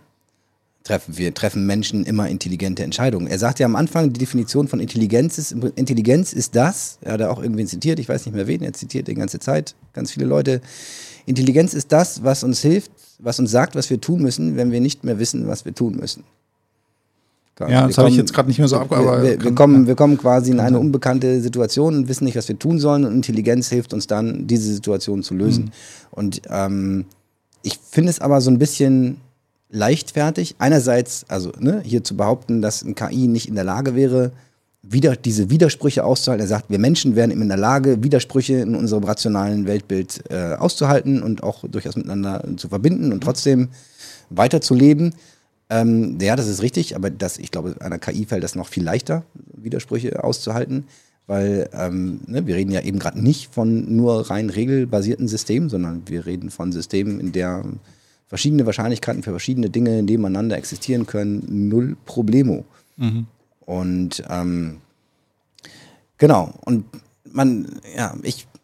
Also das finde ich tatsächlich ist auch ähm, ein, das wäre für mich auch ein, wie soll ich sagen, eine Art Fehler, den er macht, aus meiner Sicht. Äh, denn er redet am Ende auch von einer ähm, ethischen Programmierung und dabei, finde ich, kommt einem als Leser immer so ein bisschen, äh, hat man immer das Gefühl, da ist jemand, der programmiert Ethik ein anhand mhm. von Regeln und ähm, wie auch immer, vielleicht auch ähm, Statistiken oder Mustern, die auch irgendwie, und es gibt ja auch Leute, die genau das versuchen. Und mhm. da würde ich ihm an der Stelle auch zustimmen, dass es irgendwie eine schlechte Idee ist, weil dann reduziert man die Welt tatsächlich auf einen sagen wir mal, ähm, auf ein festes Regelwerk, was der Realität nicht mehr äh, ähm, sozusagen Rechnung trägt ne? und was auch, äh, äh, ja. Ähm, ich glaube halt, also persönlich, wenn wir KI-Systeme haben, die, ähm, und ich glaube, das gilt auch schon fürs, fürs autonome Fahren im Wesentlichen, ähm, die also sozusagen sich in der Außenwelt bewegen und die dann dadurch auch mit Menschen so interagieren können, dass eben auch Unfälle oder sonst wie Dinge passieren. Da muss es eben entweder ein Regelwerk geben, da macht er hier einen tatsächlich sehr plakativen Vorschlag. Ne? Äh, ich weiß nicht, ob du das, äh, kann ich auch gleich nochmal vorlesen. Oder, ähm, äh, oder ich glaube tatsächlich die, die, ähm, ähm, die, ja, wie soll ich sagen, das Handeln des, des Algorithmus, des vielleicht Netzes dann in dem Fall ähm, muss wirklich ähm, aus dem Kontext herauskommen und nicht, darf nicht irgendeiner Programmierung folgen. So, ähm, ja, aber das, also das tut sie ja eh, das ist ja gerade eines der Probleme auch schon der jetzigen schwachen KI-Systeme, die wir heute haben, dass die Leute sagen, ja, ist das denn sicher? Ich weiß ja gar nicht, was es in einer bestimmten Situation tun wird. Und das hebelt ja sein Argument völlig aus, weil Richtig. tatsächlich nicht in unbekannten Situationen wird es irgendwas tun. Genau. Wir, wir wissen nicht, was es tun der, der wird. Punkt, es entwickelt selber, es entwickelt selber eine Art von Intuition ja, auch beim, bei, für das Go-Spielen kann das auch nicht ausrechnen bis ja. zum Ende. Es geht nicht. Richtig. Aber es entwickelt eine Art Intuition über ganz viele Daten, die es gesehen hat. Was könnte ich jetzt tun? Und das, da müssen wir auch mal, glaube ich, als Menschen auf dem Teppich bleiben. Gerade wenn wir den Menschen immer in den Mittelpunkt stellen, ähm, äh, so wie er das tut, wir sagen, okay, wie funktioniert es denn bei uns Menschen? Mhm. Ne? Wie, wie treffen wir denn dann solche Entscheidungen? Und du hast vorhin über ne, die Straffälligkeit äh, gesprochen ne, wir Menschen, wir lernen von sehr wenigen Beispielen. Und wenn ich ein Polizist bin und ich habe ähm, zehn, zehn Mörder verhaftet und neun von denen waren Schwarze, nicht? dann habe ich eine sehr starke Intuition, dass wenn jemand schwarz ist, ist es wahrscheinlich der der Mörder und nicht der Weiße. So funktionieren Menschen. So, so, so, so funktionieren deren, deren Intuition und Bauchgefühle. Ein paar wenige Beispiele gesehen, aha, so läuft es hier also. Und ähm, im Zweifelsfall kann das dann. Ich, hm, das ist vielleicht ein bisschen vereinfacht. Es ist, sehr, es, es ist sehr vereinfacht. Ich begebe mich polemisch quasi auf die ja, gleiche Ebene sagen, wie, das, äh, wie, Herr Precht. Genau. Ähm, aber um, um damit zu, zu verdeutlichen, dass es im Zweifelsfall auch ein Vorteil sein kann, wenn ich so ein System ich, ich, will jetzt mal nicht den Begriff ethisch programmiere sagen, aber wenn ich einfach, wie wir mit Juliane Jacke besprochen hatten, quasi versuche, diskriminierungsfrei dafür zu sorgen, dass ich möglichst mit möglichst wenig Bias, ich glaube, ganz ohne Bias geht es halt wahrscheinlich nicht, aber mit so wenig wie möglich Bias und mit einem quasi transparenten Bias äh, das System trainiere mit den Daten und es entsprechend teste und sicherstelle, dass es quasi eben bestimmte Gruppen nicht diskriminiert. Mhm. Und dann habe ich aber ein System, was aufgrund der Vielzahl an Daten, die es halt verarbeiten kann, eine Intuition entwickeln kann, die wahrscheinlich fairer ist als die, die sonst ein Mensch, der diese Dinge tun würde, ähm, entwickeln kann. Ja. Ja, und, ähm, und, des, und deswegen glaube ich, kann man, also finde ich, diesen, find ich den Vergleich schwierig und ich finde es auch schwierig dann zu sagen, dass in dem Fall dann der Mensch die bessere und intelligentere Lösung unbedingt sein muss. Mm, ja, das würde ich auch nicht so sehen. Also ich glaube, ähm, ich glaube, der Unterschied, den du machst äh, und der vielleicht hier nochmal auch ganz wichtig ist, ist ähm, in dem aktuellen System, wenn du so willst, lässt, überlässt du die Entscheidung einzelnen Menschen. Die können das wie oder also wie, auch immer, sie können das gut machen, sie können es schlecht machen, ne? aber es ist ein System, wo du versuchst, über Ausbildung, über Schulungen, wie auch immer, äh, ähm, Menschen dazu zu befähigen, diese Entscheidung zu treffen. Die sind dann halt irgendwann Polizisten und dann können sie es machen. Und da gibt es gute und schlechte. Ähm, ich glaube, das, das Ding ist aus meiner Sicht, wenn ich über ein System einer künstlichen Intelligenz rede, würde ich dir für das System voll zustimmen. Das kann besser sein und wird im Einzelfall vielleicht auch äh, besser sein ähm, oder mit einer niedrigeren Fehlerquote oder so behaftet sein äh, als beim Menschen. Das, ich glaube nur, ähm, wenn du dieses System halt dann quasi über die gesamte Polizei ausrollst, wenn, du jetzt, wenn wir jetzt bei dem Beispiel bleiben, dann ähm, zementierst du tatsächlich bestimmte Dinge. Und das, äh, also du machst so eine Art Gleichschaltung. Die, die Vergangenheit quasi, ne? Ja, und du schaltest ja. halt die Polizei gleich. Und ich ja. glaube, die Argumentation. Ja, Gleichschaltung ist da auch schon wieder fast schon ein polemisches Wort, ne? Gleichschaltung, da hat man gerade gleich ganz andere Dinge im, im, Kopf. Ja, also, aber du, du, du, wenn du dann Bias drin hast, wenn du bestimmte Dinge drin hast, dann ist das sozusagen, dann kannst du das nicht mehr über das Individuum mhm. abfangen oder nicht mehr so gut. Und ich glaube, das ist durchaus eine, eine Kritik äh, oder beziehungsweise ich, ich habe halt immer Schwierigkeiten an der Stelle, weil ich denke, wir stellen uns jetzt so vor, wie es laufen würde, weil wir gehen immer von unserer jetzigen, sagen wir mal, von unserem jetzigen Stand aus. Und ähm, tatsächlich glaube ich aber in der Auseinandersetzung und auch in der Interaktion, Interaktion mit künstlicher Intelligenz ähm, werden auch die Systeme sich verändern. Also ich glaube, wenn wir jetzt schon darüber reden können, dass solche Effekte eintreten können, dann ist das nicht nur uns, sondern auch vielen anderen Leuten bewusst. Und dann wird man, glaube ich, sich schon dran machen, ähm, Systeme zu entwickeln, die, die eine, was weiß ich, die eine gewisse Streuung haben oder irgendwie, ja. äh, also um, um zu verhindern, dass diese äh, diese, diese Zementierung sozusagen stattfindet, von der er hier ja auch spricht. Mhm. Also du hattest vorhin gesagt, ähm, er, er, bezeichnet das, äh, äh, den Menschen als das andere der künstlichen Intelligenz. Ich glaube, ja, so rum war ja, Genau, also er hat halt gesagt, der Mensch hat sich immer gesehen als das andere der Natur. Und genau. ähm, daher kommt das. Genau, daher kommt das. Und ähm, äh, was er ja im Grunde genommen sagt, ist, er spricht von einer ersten Welt, äh, also spricht der objektiven Wahrheit, die niemand jemand erreichen kann. Mhm.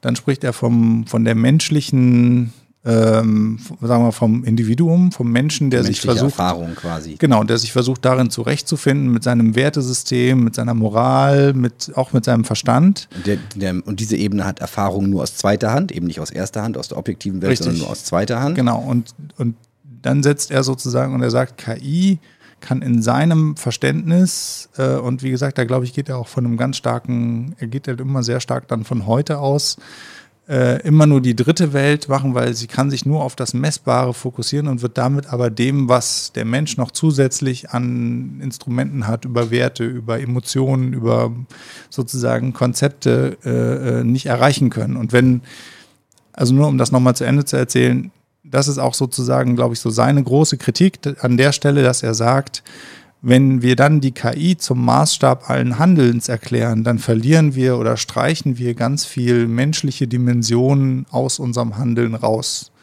Ob diese. Gefahr besteht oder nicht, äh, das sei jetzt mal dahingestellt, aber das ist sozusagen so die Argumentationslinie. also die Frage ist ja auch, ist das, ist das das Ziel, ne? Äh, dass KI jetzt hier über unser Handeln komplett entscheidet. Aber tatsächlich, das ist mir auch unter anderem aufgestoßen, diese Sichtweise, dass er sagt, okay, es gibt die objektive Welt, das ist die erste Handerfahrung quasi, da kommen mhm. wir aber nicht ran, mhm. weil wir als Menschen haben nur zweite Handerfahrung über das, was wir wahrnehmen quasi mhm. und uns äh, darüber denken. Und dass KI dann aber notwendigerweise nur Erfahrungen, nur anhand von Erfahrungen von dritter Hand lernt. Das ist mir überhaupt nicht klar, warum das so sein sollte. Ich kann noch ein KI-System bauen mit allen möglichen Sensoren, auch die wir Menschen zum Beispiel gar nicht haben. Ne? Das KI-System kann Infrarot sehen, das kann Infraschall wahrnehmen vielleicht, ne? das kann ganz andere Dinge noch wahrnehmen. Also zusätzliche Wahrnehmungskanäle öffnen, die uns gar nicht zur Verfügung stehen und die Welt auf eine andere Art und Weise als zweite Hand äh, Erfahrung aber auch wahrnehmen. Ja, aber er sagt was. Warum denn als dritte? Genau. Das mit der Sensorik ist aber an der Stelle kein gutes Argument, weil er ähm, die, diese, sag ich jetzt mal, dritte Hand. Finde ich schon. Wieso nicht? Naja, ähm, weil, weil äh, diese, diese dritte Hand oder äh, dritte Welt, äh, wie auch immer, äh, ich habe gerade nochmal gesucht, wie er es nennt, Erfahrung sich darauf bezieht, auf alles das, was messbar ist. Und da kannst du so viele Sensoren haben, wie du willst. Dann kannst du natürlich, hast du eine reichere Information, als das Menschen haben. Aber er, ähm, macht darauf, dass es messbar ist tatsächlich? Ja, genau. Äh, ich, warte, ich, ich, ich, ich dachte, die künstliche Intelligenz lernt nur von den Erfahrungen der Menschheit. Das sei der, der, der Punkt gewesen. Dass quasi da schon ein Filter zur objektiven Welt davor ist, nämlich der Mensch. Nein, und die KI kann nur durch den Menschen quasi auf die objektive Welt zugreifen und deswegen hat sie noch weniger Chancen quasi. Nee, es ist im Grunde genommen wieder das Argument der Rationalität. Er sagt, die Rationalität, das ist quasi die dritte Welt, wenn du so mhm. willst.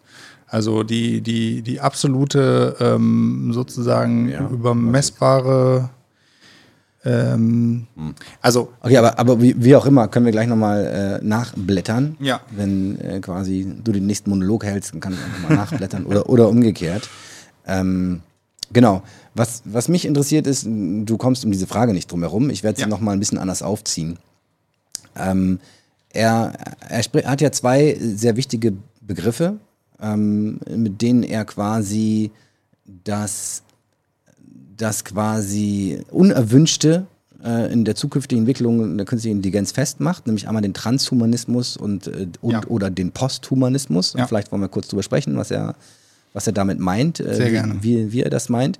Also ähm, äh, trans als transhumanistische Bewegung bezeichnet er quasi Bestrebungen, ähm, den Menschen mit KI verschmelzen zu lassen. Also alle Formen von Bestrebungen, ähm, Chips einzupflanzen, ne, wie das Neuralink macht und uns irgendwie quasi zusammenzuschließen mit, mit der KI.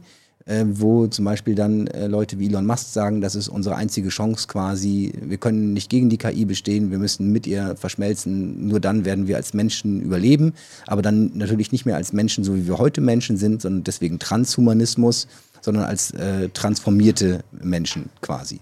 Aber noch als Menschen quasi, wie auch immer das Menschsein dann aussieht.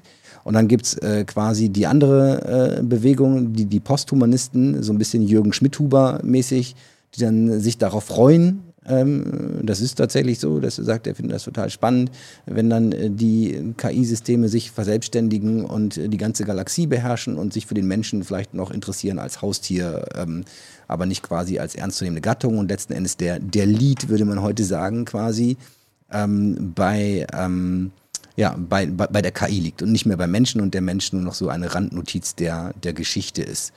Und ähm, er, also beides findet er extrem äh, bedrohlich, bedenklich und, ähm, und, und sagt dagegen immer, wir müssen im Gegenteil den Menschen in den Mittelpunkt stellen, wir dürfen uns unser Menschsein nicht nehmen lassen. Und ähm, die ganze Idee quasi so, das äh, dann wieder plakativ oder fast schon polemisch gesprochen, des Übermenschen, ähm, der Leute, die den, den Menschen, die Menschheit verbessern wollen, ähm, ähm, ja, dass, dass das quasi ähm, kein gutes Ziel ist, weil es unter Umständen halt ähm, die Freiheit und das Glück des Einzelnen unter Umständen beschränken wird, mhm. weil äh, quasi hier nur das eine quasi evolutionäre Sicht auf die Menschheit als Gattung äh, zum, zum Tragen kommt und äh, sich quasi das, genau, äh, im Prinzip, würde ich es jetzt mal so interpretieren, aus Respekt vor dem Individuum verbietet es sich über eine wie auch immer geartete Fortentwicklung oder Verbesserung der menschlichen Gattung äh, zu, zu nachzudenken oder das oder das gar zu wollen oder gar zu formulieren. Und jetzt ähm, wir leben ja quasi in, äh, in, der interessanten Zeit und in der interessanten Situation. Dem würde ich schon mal so nicht zustimmen. Kann ich schon mal ja, also ganz kann, kurz einen Haken machen? Kannst, kannst du gleich einhaken, ja. aber du wirst trotzdem um diese Frage nicht, weil das, glaube ich, doch eine der Hauptfragen ist, die er quasi sich stellt und die er für sich klar beantwortet. Nämlich, ist es quasi okay oder sollten wir uns damit beschäftigen, wie wir den Menschen besser machen können? Ja, weil offensichtlich hat der Mensch viele Schwächen heutzutage Ne? Getragen von wieder Beispiel, wir haben keine Erkenntnisprobleme, wir wissen eigentlich, was los ist, wir tun trotzdem die falschen Dinge. Wir sind einfach quasi ähm, ja, Primaten mit einem etwas größeren Gehirn und ähm, haben das Geld erfunden und lassen uns jetzt vom Turbokapitalismus treiben, um es mal plakativ auf der anderen Seite äh, zu, zu formulieren. Und ähm, es gibt super viele Dinge, die wir, glaube ich, also wo sich auch die meisten Menschen einig wären, naja, es wäre besser, wenn alle Menschen ein bisschen anders drauf wären. Mhm. So, und ähm, die Frage ist aber, wie kommt man dahin? Und man kann sich natürlich, gerade, es war in den 90ern, glaube ich, weiß nicht, ob du das mitbekommen hast, äh, als es um das Thema Klima- und Umweltschutz ging, äh, kam erstmals, glaube ich, das Wort von der Ökodiktatur auf, die man vielleicht bräuchte, um quasi tatsächlich den Menschen bestimmte Freiheiten zu nehmen, um äh, sie quasi um die Menschheit vor sich selbst zu beschützen. Mhm. Ja. Und ähm, in ähnliche Richtungen geht es ja jetzt ja quasi so ein bisschen auch, dass man sagt, okay, wir müssen uns einfach als Menschen, als Menschheit weiterentwickeln, sagen die Hohepriester des Silicon Valley, weil ne, wir müssen eine multiplanetary Species werden, ähm, damit wir überhaupt überleben, falls die Erde drauf geht. Er unterstellt, Richard David Brecht unterstellt ja auch äh, den ganzen ähm, Technologieentwicklern, dass sie sowas wie Klimawandel, Zerstörung unserer Umweltressourcen, das interessiert sie alles mal überhaupt gar nicht, die Bohne. Das ist so völlig, ist denen völlig egal. Die holen da das Lithium und Kobalt aus den Minen und äh, werden die Kinder werden von den Arbeitern quasi in den Schacht geschubst und dann holt Elon Musk persönlich hinterher das Kobalt daraus. Finde ich auch, also ja, viele richtige Dinge dabei und das ist so ist aber jetzt nicht exklusiv, glaube ich, äh, beschränkt auf die, auf die Technologieentwicklung.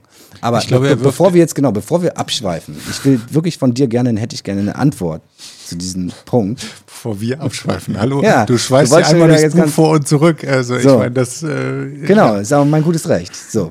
Natürlich. Ich habe ein Hörbuch, da kann ich vor Ich kann dir aber nur eine Antwort geben. Ne? Das, genau, pass auf, die Antwort, die ich habe, ist, ist die folgende, quasi, der Mensch, so wie er jetzt ist, ist er vollkommen oder wollen wir ihn weiterentwickeln und das gleiche auch für die Menschheit. Ist es okay, wenn wir sagen, wir wollen die Menschheit besser machen? Ähm, Ist eine schwierige Frage. Ja, ja, das Deswegen ist aber auch immer auch so, die ganze ne, Zeit du, schon. das, äh, irgendwie du erzählst und erzählst und ich will immer da, ne? Und dann, äh, dann kommst du mit irgendeiner anderen Du musst Frage nicht raus. Arabisch sprechen, sondern genau. Deutsch. Also, ähm, ich denke, es ist vollkommen okay, wenn der Mensch sich weiterentwickelt, um das mal so zu benennen. Ich glaube, die Kritik ist hier, dass die Richtung, in die der Mensch sich weiterentwickelt, ähm, immer noch dem Menschen überlassen werden sollte.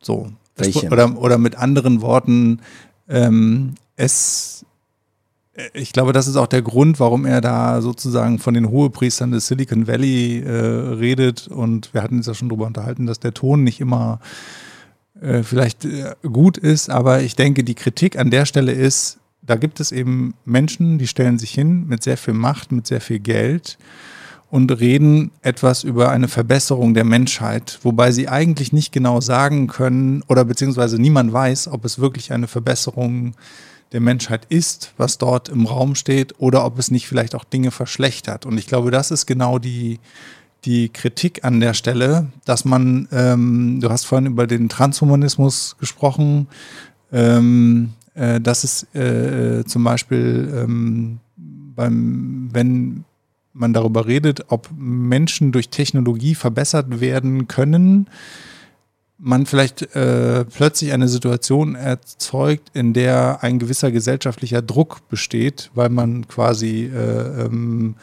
ähm, auf der einen Seite ähm, ja, keine Ahnung, so das geht wieder in Richtung Kapitalismuskritik, ne? Ähm, so quasi die, dieses höher, schneller, weiter, ich kann höher springen, schneller denken, mich irgendwie austauschen. Und kriegt dann Ahnung. bessere Arbeitsplätze. und kriegt dann bessere Arbeitsplätze Das- als, als jemand, der das nicht macht. Das ich auch schon wieder völlig verkürzt. Also diese Sichtweise dann zu denken, dass das Wirtschaftssystem sich nicht massiv verändern würde, wenn wir Chips im Gehirn hätten und so weiter. Und Also das ich, ich denke immer an der Stelle, ähm, an vielen Stellen denke ich, äh, Tatsache, äh, wir sind noch nicht so weit. Wir sind auch noch lange nicht so weit. Äh, wir haben, da gibt es noch unterwegs eine Menge Hausaufgaben, die zu erledigen sind. Und dann ist es die Frage, ob es überhaupt gut funktionieren kann. Unter anderem auch aus Sachen, die er hier in dem, äh, in dem Buch geschrieben hat. Ähm, genau, ich, jetzt wollte ich auch noch gerade irgendwas anderes sagen, was, äh, wie gesagt, äh, Ja, solange du das nicht mal ist, so lange was- der Punkt ist, ich, genau, aber ich habe halt schon so einen Chip drin und dann merkt man halt gleich die? Leistungsunterschiede. Ja. So, und ähm, ne, er, er sagt, also nehmen wir doch mal ein ganz einfaches Beispiel. Sehr plakativ, aber er nimmt es ja auch. Äh, Ray Kurzweil träumt unter anderem davon, mit seinem Computer zu verschmelzen. Wir reden über das Thema Unsterblichkeit. Kann ich quasi das Gehirn digitalisieren und alles irgendwo uploaden und dann quasi unsterblich werden? So, und er stellt ja dann erstmal in den Raum, das würde ja das Mensch, also er stellt in den Raum quasi, das wäre aber nicht wünschenswert. Ne? Das wäre ja auch, würde dem Menschsein, dem heutigen Menschsein völlig widersprechen. Und wenn alles nur noch, ähm, dass quasi viele Dinge die Bedeutung nur erhalten durch äh, die Begrenztheit äh, der Zeit. Und wenn alles quasi, wenn man unendlich Zeit hat, dann ist im Prinzip auch alles so ein bisschen nichts mehr attraktiv und interessant und alles, was uns ausmacht als Menschen emotional, wäre dann nicht mehr gegeben. Aber ähm, dennoch finde ich, kann man, also ist ein Argument, aber dennoch äh, müsste man es ja den Menschen auch selbst überlassen, ob also in ihrer Freiheit, äh, ob sie sagen, sie wollen gerne unsterblich sein oder nicht. Und ähm, Absolut. ich, ne, und, und vor allen Dingen, man müsste ja dann auch, also wenn man sowas je bauen könnte, würde man es ja wahrscheinlich auch so bauen. Und das fand ich hat Ben, ben Goertzel, kennst du Ben Goertzel eigentlich, der faszinierende Charakter auch. Ein äh, sehr spannendes Interview mit Lex Friedman neulich auch gehabt. Äh, Super. Da haben sie auch unter anderem darüber geredet.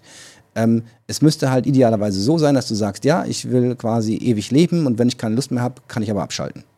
Also du hast, du bist nicht gezwungen, ewig zu leben. Du kannst aber, wenn du möchtest.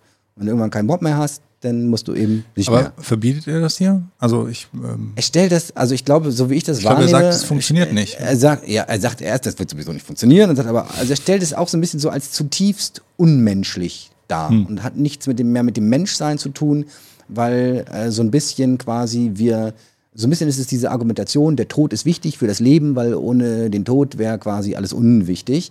Und das ist so ein bisschen so eine, ähm, ja, so eine typische Masche. Es gibt ja, gibt ja quasi auch Leute, die ganz anders drauf sind, die der Meinung sind, ähm, Haben wir das gleiche Buch gelesen? Ja, ja, ich Alt- weiß es nicht. Das Ja, er, er, das kam ein bisschen am Rande vor, aber äh, um es mal so ein bisschen quasi in, in diesen Kontext zu stellen, ja. Altern, es gibt, gibt Leute, die sagen, Altern ist tatsächlich eine Krankheit. Der Zerfall der, der Zellen äh, hat sich evolutionär über, über das Wort Evolution, die Rolle der Evolution müssen wir übrigens gleich auch noch sprechen. Da, Genau, da, äh, das war nämlich auch noch der andere, Genau. das war, wollte ich auch noch So, aber, äh, drauf im- antworten. Das gehörte zu deinem Monolog nämlich Genau. auch noch dazu. Ne? Dann, So, lass mich mal meinen nächsten Monolog ja, Entschuldigung. So. Also Leute, spult Also- einfach fünf Minuten vor, Genau, dann kommt spult, spult einmal fünf Minuten vor.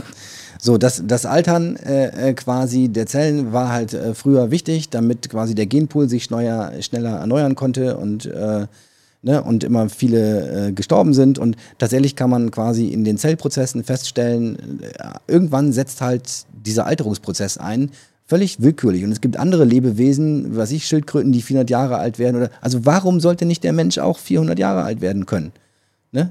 Also gibt es jetzt ja rein biologisch überhaupt gar keinen Grund dafür, warum das, au- außer dass dann irgendwann deine interne Steuerung sagt, jetzt machen wir Alter. Jetzt, jetzt machen wir, jetzt lassen wir die Zellen zerfallen, wir wollen jetzt nicht mehr. Und ähm, tatsächlich gibt es ja auch schon dann in, an Mäusen, glaube ich, äh, erste äh, Experimente, wie man quasi diesen Prozess stoppen oder aufhalten kann. Und das funktioniert nicht mit Kinderblut. Ich weiß, da gibt es Leute, die draußen, die glauben, die, die wildesten Dinge, ne? aber was für ein Schwachsinn. Ähm, genau, aber tatsächlich, also deswegen würde ich jetzt erstmal so die, die Frage an sich, dass man das menschlich, dass man einfach so das hinnimmt, ja, wir Menschen, wir leben halt und dann so 70 Jahre später sind wir tot, so ist das halt. Ähm, warum, also das muss man aus meiner Sicht nicht unbedingt so hinnehmen. Und warum soll nicht künstliche Intelligenz dabei helfen, äh, im Zweifelsfall dafür zu sorgen, Verfahren zu entwickeln, Methoden zu entwickeln, dass erstmal rein biologisch, erstmal ohne Computerverschmelzung der Mensch nicht 70 Jahre alt werden kann, sondern 150 oder 200 oder irgendwas, wenn er will. Das schafft alle möglichen gesellschaftlichen Probleme.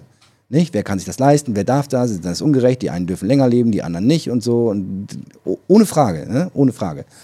Ähm, genau, und äh, dann sind wir aber halt noch nicht mal an dem Punkt, dass ich irgendwas in einen irgendwo uploaden kann. Und da bin ich auch bei dir. Ich glaube, bis mein ganzes Gehirn irgendwo tatsächlich verlustfrei irgendwo uploaden kann, da sind wir, glaube ich, noch sehr weit äh, von entfernt. Aktuell zumindest können wir uns das schwer vorstellen, wie es gehen soll.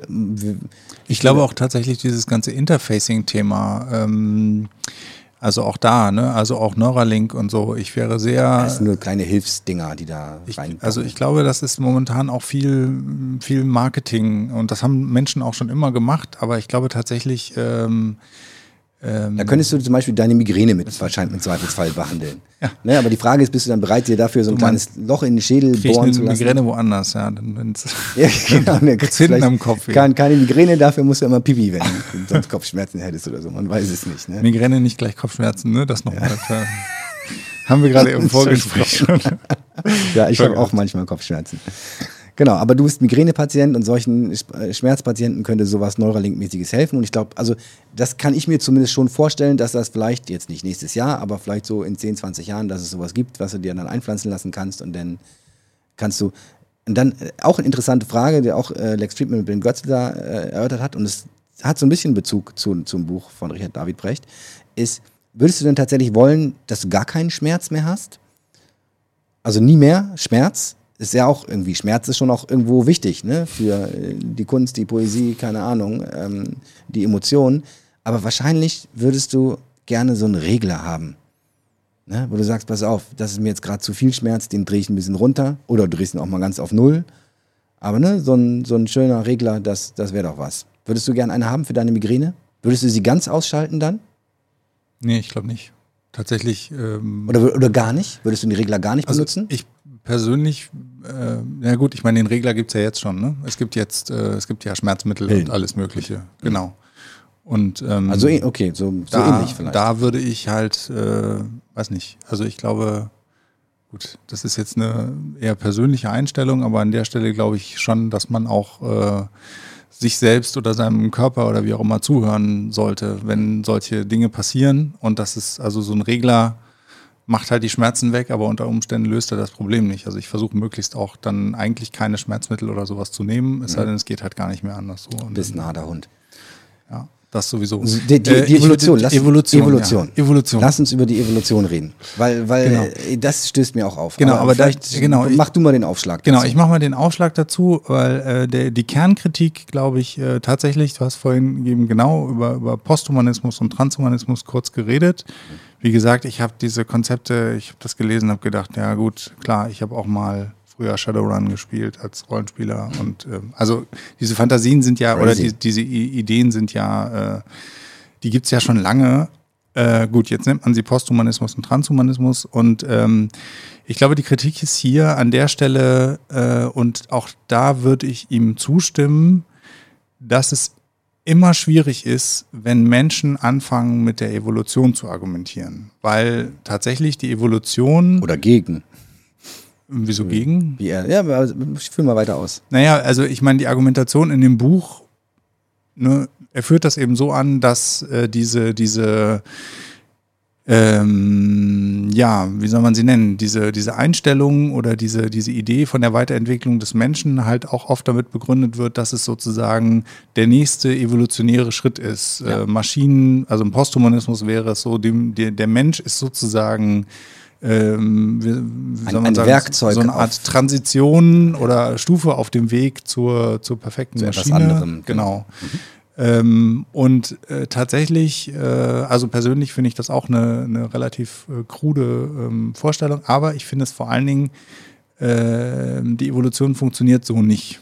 So, tatsächlich ist das, äh, es gibt keinen, er bringt an irgendeiner Stelle den, den, der, die Parallele zum intelligenten Design, ja, was ja äh, dann doch eine eher religiöse Form ist. Und tatsächlich denke ich, ähm, äh, da würde ich ihm zustimmen, ähm, Evolution hat keine, keine Richtung in dem Sinne, die irgendein Mensch oder auch nur eine Gruppe von Menschen willentlich, äh, das ist es keine Evolution mehr sozusagen. Es muss sich dann in der Evolution beweisen, ob das eine gute Idee gewesen ist oder nicht. So, pass auf. Aber- Und der, da, genau, der, Ja, da finde ich, liegt die Hauptschwäche von seiner ganzen Argumentation. Gut. Weil er nämlich ziemlich am Anfang sagt er, wir Menschen sind so, wie wir sind, weil es sich in der Evolution als vorteilhaft erwiesen hat, so zu sein, wie wir sind. Das steht ja irgendwo wörtlich drin am Anfang. Ne, mit unserer Intuition und unserem, ne, und der, der Mischung aus äh, Rationalität und ich erzähle mir eine Geschichte, ich habe die Orientierung dadurch, ich lasse mich aber nicht verwirren äh, durch Dinge, die sich widersprechen und solche Dinge. Und wir sind so, wie wir sind, weil es in der Evolution des Menschen sich als vorteilhaft erwiesen hat, so zu sein. So. Und wenn jetzt aber quasi die Evolution weiter, die Entwicklung weiter voranschreitet und der Mensch sich weiterentwickelt, im Rahmen der Evolution sagt er aber halt, Moment, Evolution ist aber kein Selbstzweck und ist auch kein Naturgesetz. Bin ich auch grundsätzlich dabei. Ja, aber zu sagen, okay, weil genau aus diesen Gründen, wir wissen ja nie, wo es hingeht und es könnte gut oder schlecht sein, äh, was die Evolution, also nur weil etwas sich durchsetzt im Rahmen der Evolution, heißt es nicht, dass es gut oder das Beste ist. So, und jetzt sind wir halt hier in dieser kapitalistischen Gesellschaft und alles ist höher, schneller, weiter und vielleicht ist das gar nicht gut. Ne, aber die Evolution scheint das gerade zu begünstigen. Nicht? Die Leute, die erfolgreich sind, äh, ähm, ja, können quasi hier die Richtung angeben und, und Entwicklungen befeuern. So, und da, aber d- in dem Punkt, das widerspricht sich doch die Argumentation sich selber. Weil wenn wir so geworden sind, wie wir heute sind, durch eine Evolution, die das für vorteilhaft, äh, als vorteilhaft befördert hat, heißt, und aber die Evolution selbst kein Naturgesetz ist und ähm, das Ergebnis der Evolution offensichtlich nicht immer das ist, wie es am besten wäre, ist doch dann der naheliegende Schluss, vielleicht sollten wir auch mal drüber nachdenken, ob äh, quasi die, die Art von Lebewesen, die der Mensch heute ist, ist das tatsächlich alles so geil, ne? Oder wäre es nicht geiler, wir würden noch so einen kleinen Chip im Gehirn haben, der verschiedene Dinge macht. Ja. Ich will jetzt, ich will, ne, nicht Dann falsch verstehen, ich, ich, ich, will mich, ich will mich gar nicht jetzt äh, dahinstellen und sagen, ja, das ist, das ist so, Ja. aber ich muss dieser Möglichkeit, muss ich doch einen Raum geben, dass das auch nicht, also quasi die bessere Lösung sein könnte als das, was wir heute haben. Wenn wir den Menschen in den Mittelpunkt stellen, wollen wir das Gute für den, für den Menschen quasi. Und dann kann ich das entweder, und dann, da er wechselt halt dann auch diese Argumentationsebene, dann kann ich natürlich auf der individuellen Ebene sagen, das Einzige, was gut ist für den individuellen Menschen, so wie er heute ist, ist, wenn sich quasi nichts verändert. Wenn ich ihn, ihm all seine Freiheit lasse, so Ja. zu sein, wie er ist. Also ich, ich würde halt sagen, ähm, ja, du kannst dich hinstellen und behaupten, dass das äh, besser wäre. Du solltest dann halt nur nicht von Evolution sprechen. Das wäre meine Antwort darauf, weil die Evolution funktioniert eben anders und du Nee, kannst auch nicht Weiterentwicklung. sagen, ich rede einfach von wie, ja, wie auch aber das, immer. das ne? ist halt eine, das ist, äh, glaube ich, tatsächlich, ähm, aber was, was, das was, ist eine, eine menschliche Illusion. was, also wir was entscheidet denn dann darüber, was ich, dann gibt es verschiedene Ideen, die einen sagen, pass auf, ne, der Mensch ist ja so ein bisschen unvollkommen, er ist ein krankes Tier, ja.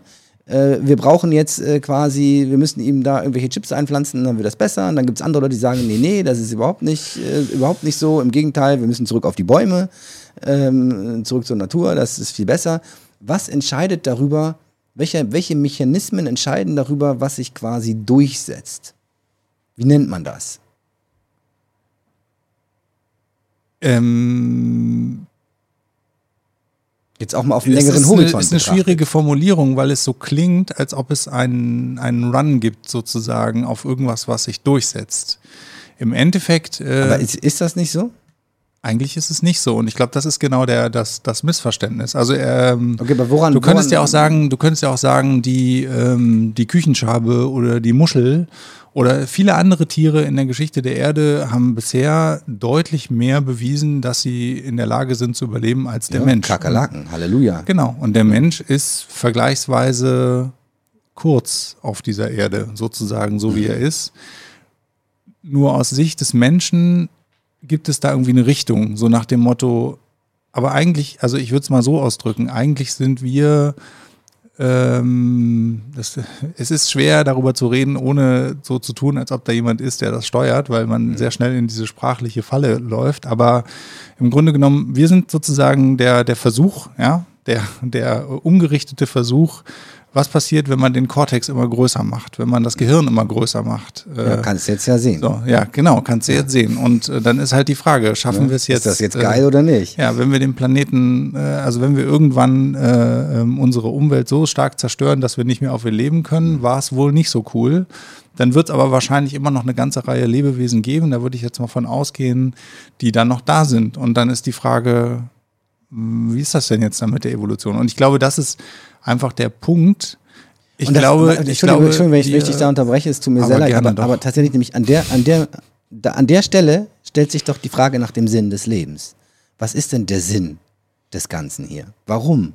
ja, Warum sind, warum, warum gibt es die ganze Welt, die ganze, wenn jetzt die Menschen das sehen aussterben, Sie in der nächsten Folge bei Re nee, aber wenn, wenn jetzt die Menschen quasi aussterben würden, weil wir es irgendwie blöd gemacht haben und die Kakerlaken übernehmen hier die Macht und, ne, keine Ahnung, errichten irgendwann glaube, ein Kakerlaken, Kakerlaken-Imperium. Kakerlaken haben kein Machtkonzept, um das jetzt nochmal Oder so. Ameisen meinetwegen, die Auch bauen da nicht. wie- Doch. Aber die haben keinen Begriff Macht, das ist auch was. Genau, Ne? also die Frage Hier ist aber, übernimmt ne, keiner die Macht. Also, Nur wir denken, wir. genau, aber wahrscheinlich, also ne, Richard David Precht würde dann sagen, pass auf, wenn die Menschen nicht mehr da sind, können wir nicht mehr sinnvoll über den Sinn des Lebens sprechen, weil wir Menschen sind ja gar nicht da und Sinn entsteht nur aus der Perspektive von uns und es gibt aber auch die Perspektive der Ameisen und der Kakerlaken Ja. und äh, quasi nur aus deren Perspektive kann man dann äh, darüber nachdenken, was uns aber verwehrt ist quasi, Ja. was der Sinn des Lebens ist. Dennoch haben wir ja den Eindruck, es gäbe so etwas wie eine objektive Welt um uns herum. Es gibt auch Leute, die sagen, das ist ja alles ein Computerspiel.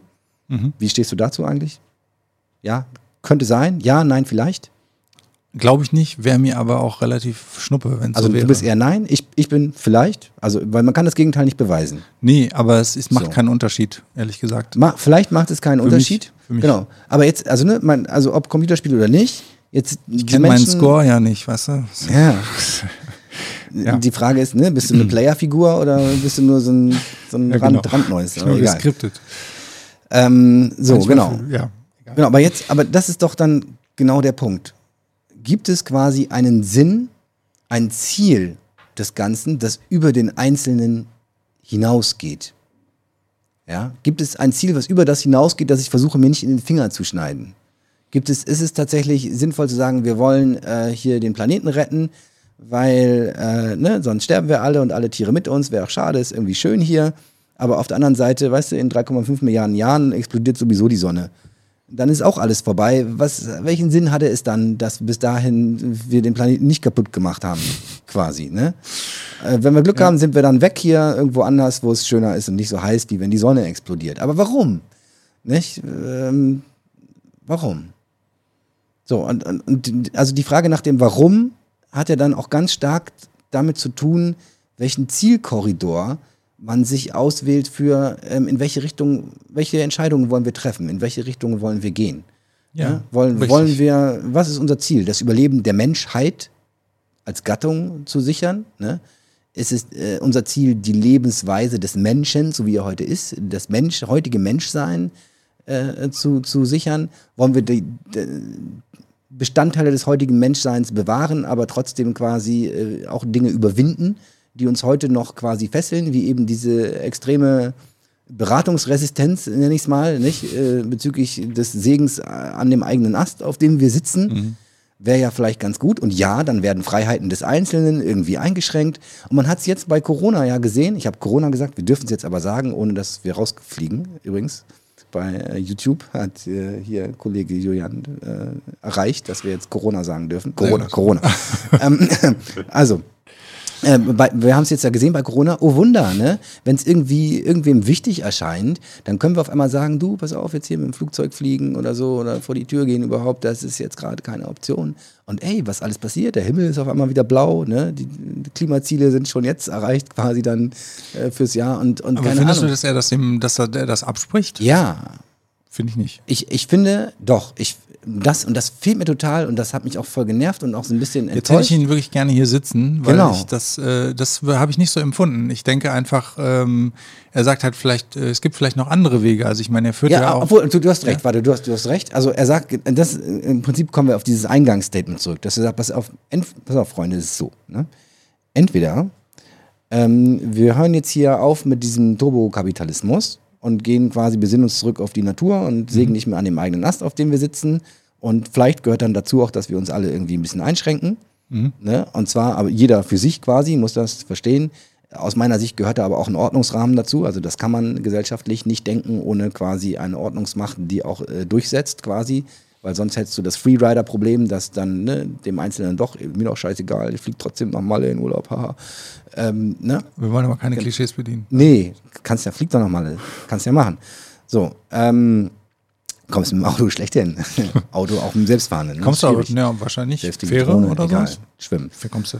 Kommst so, du? egal, aber ne, so und dann, oder, also ne, oder aber ihr müsst das Menschsein aufgeben. Weil, wenn wir so weitermachen wie bisher, werden wir nur quasi weiterleben, überleben als in einer transhumanistischen Welt oder posthumanistischen Welt. Und dann haben, waren die Leute ein bisschen unruhig und haben gestaunt. Das war wohl in Köln. Und der Kölner an sich lebt eigentlich gerne. Ähm, und hat dann aber fühlt sich konfrontiert mit, verdammt, entweder du machst hier gerade alles falsch, du musst jetzt gerade mal alles ändern, äh, ansonsten nehme ich dir dein jetziges Leben weg. So, das sind ja im Prinzip da die Alternativen. Und ähm, genau, aber ich kam eigentlich ja von dem evolutionären Gedanken ne, dass wir äh, darüber sprechen wollten, hat, gibt es, also hat Evolution einen Sinn? Er verneint ja erstmal, dass Evolution quasi für sich genommen ähm, Dinge steuert. Also, also es hat zwar Effekte, aber es ist nicht quasi ein Gottesgesetz oder so. Genau. Es, es ist einfach in einer bestimmten Situation setzen sich bestimmte Dinge durch, dass wie jetzt der Kapitalismus in der äh, ja gut, der Kapitalismus gehört jetzt nicht unbedingt zur Evolution. Ne? Doch zur also menschlichen Evolution gehört er dazu. Würde ich, würde ich schon sagen. Ja, würde ich jetzt ein bisschen. Vielleicht gehört er auch zur menschlichen äh, Evolution. Also, also ein, ein Merkmal des Menschen, der dem Menschen, welches dem Menschen dabei geholfen hat, ähm, sich die Erde noch schneller untertan zu machen und sie auch noch schneller kaputt zu machen. Ähm, sich auch schneller zu entwickeln, hat sicherlich auch viele, vieles Gutes getan, ja, aber eben auch vieles Schlechtes und man sieht jetzt so halt, uiuiui, das geht aber in eine gefährliche Richtung. Aber wie, also, wie würde die Evolution so, solche vermeintlichen Fehlentwicklungen ausbremsen? Ne? Im Zweifelsfall dann durch oh, Klimakatastrophe, dann machen wir halt mal ein bisschen Wasser ein paar Meter höher und ein bisschen ungünstige Klimabedingungen und dann werden die schon zur Besinnung kommen in tausend Jahren oder so. Ne? So, das ist halt die Frage. Aber also trotzdem ist ja trotzdem noch die Frage, steckt da ein Sinn dahinter?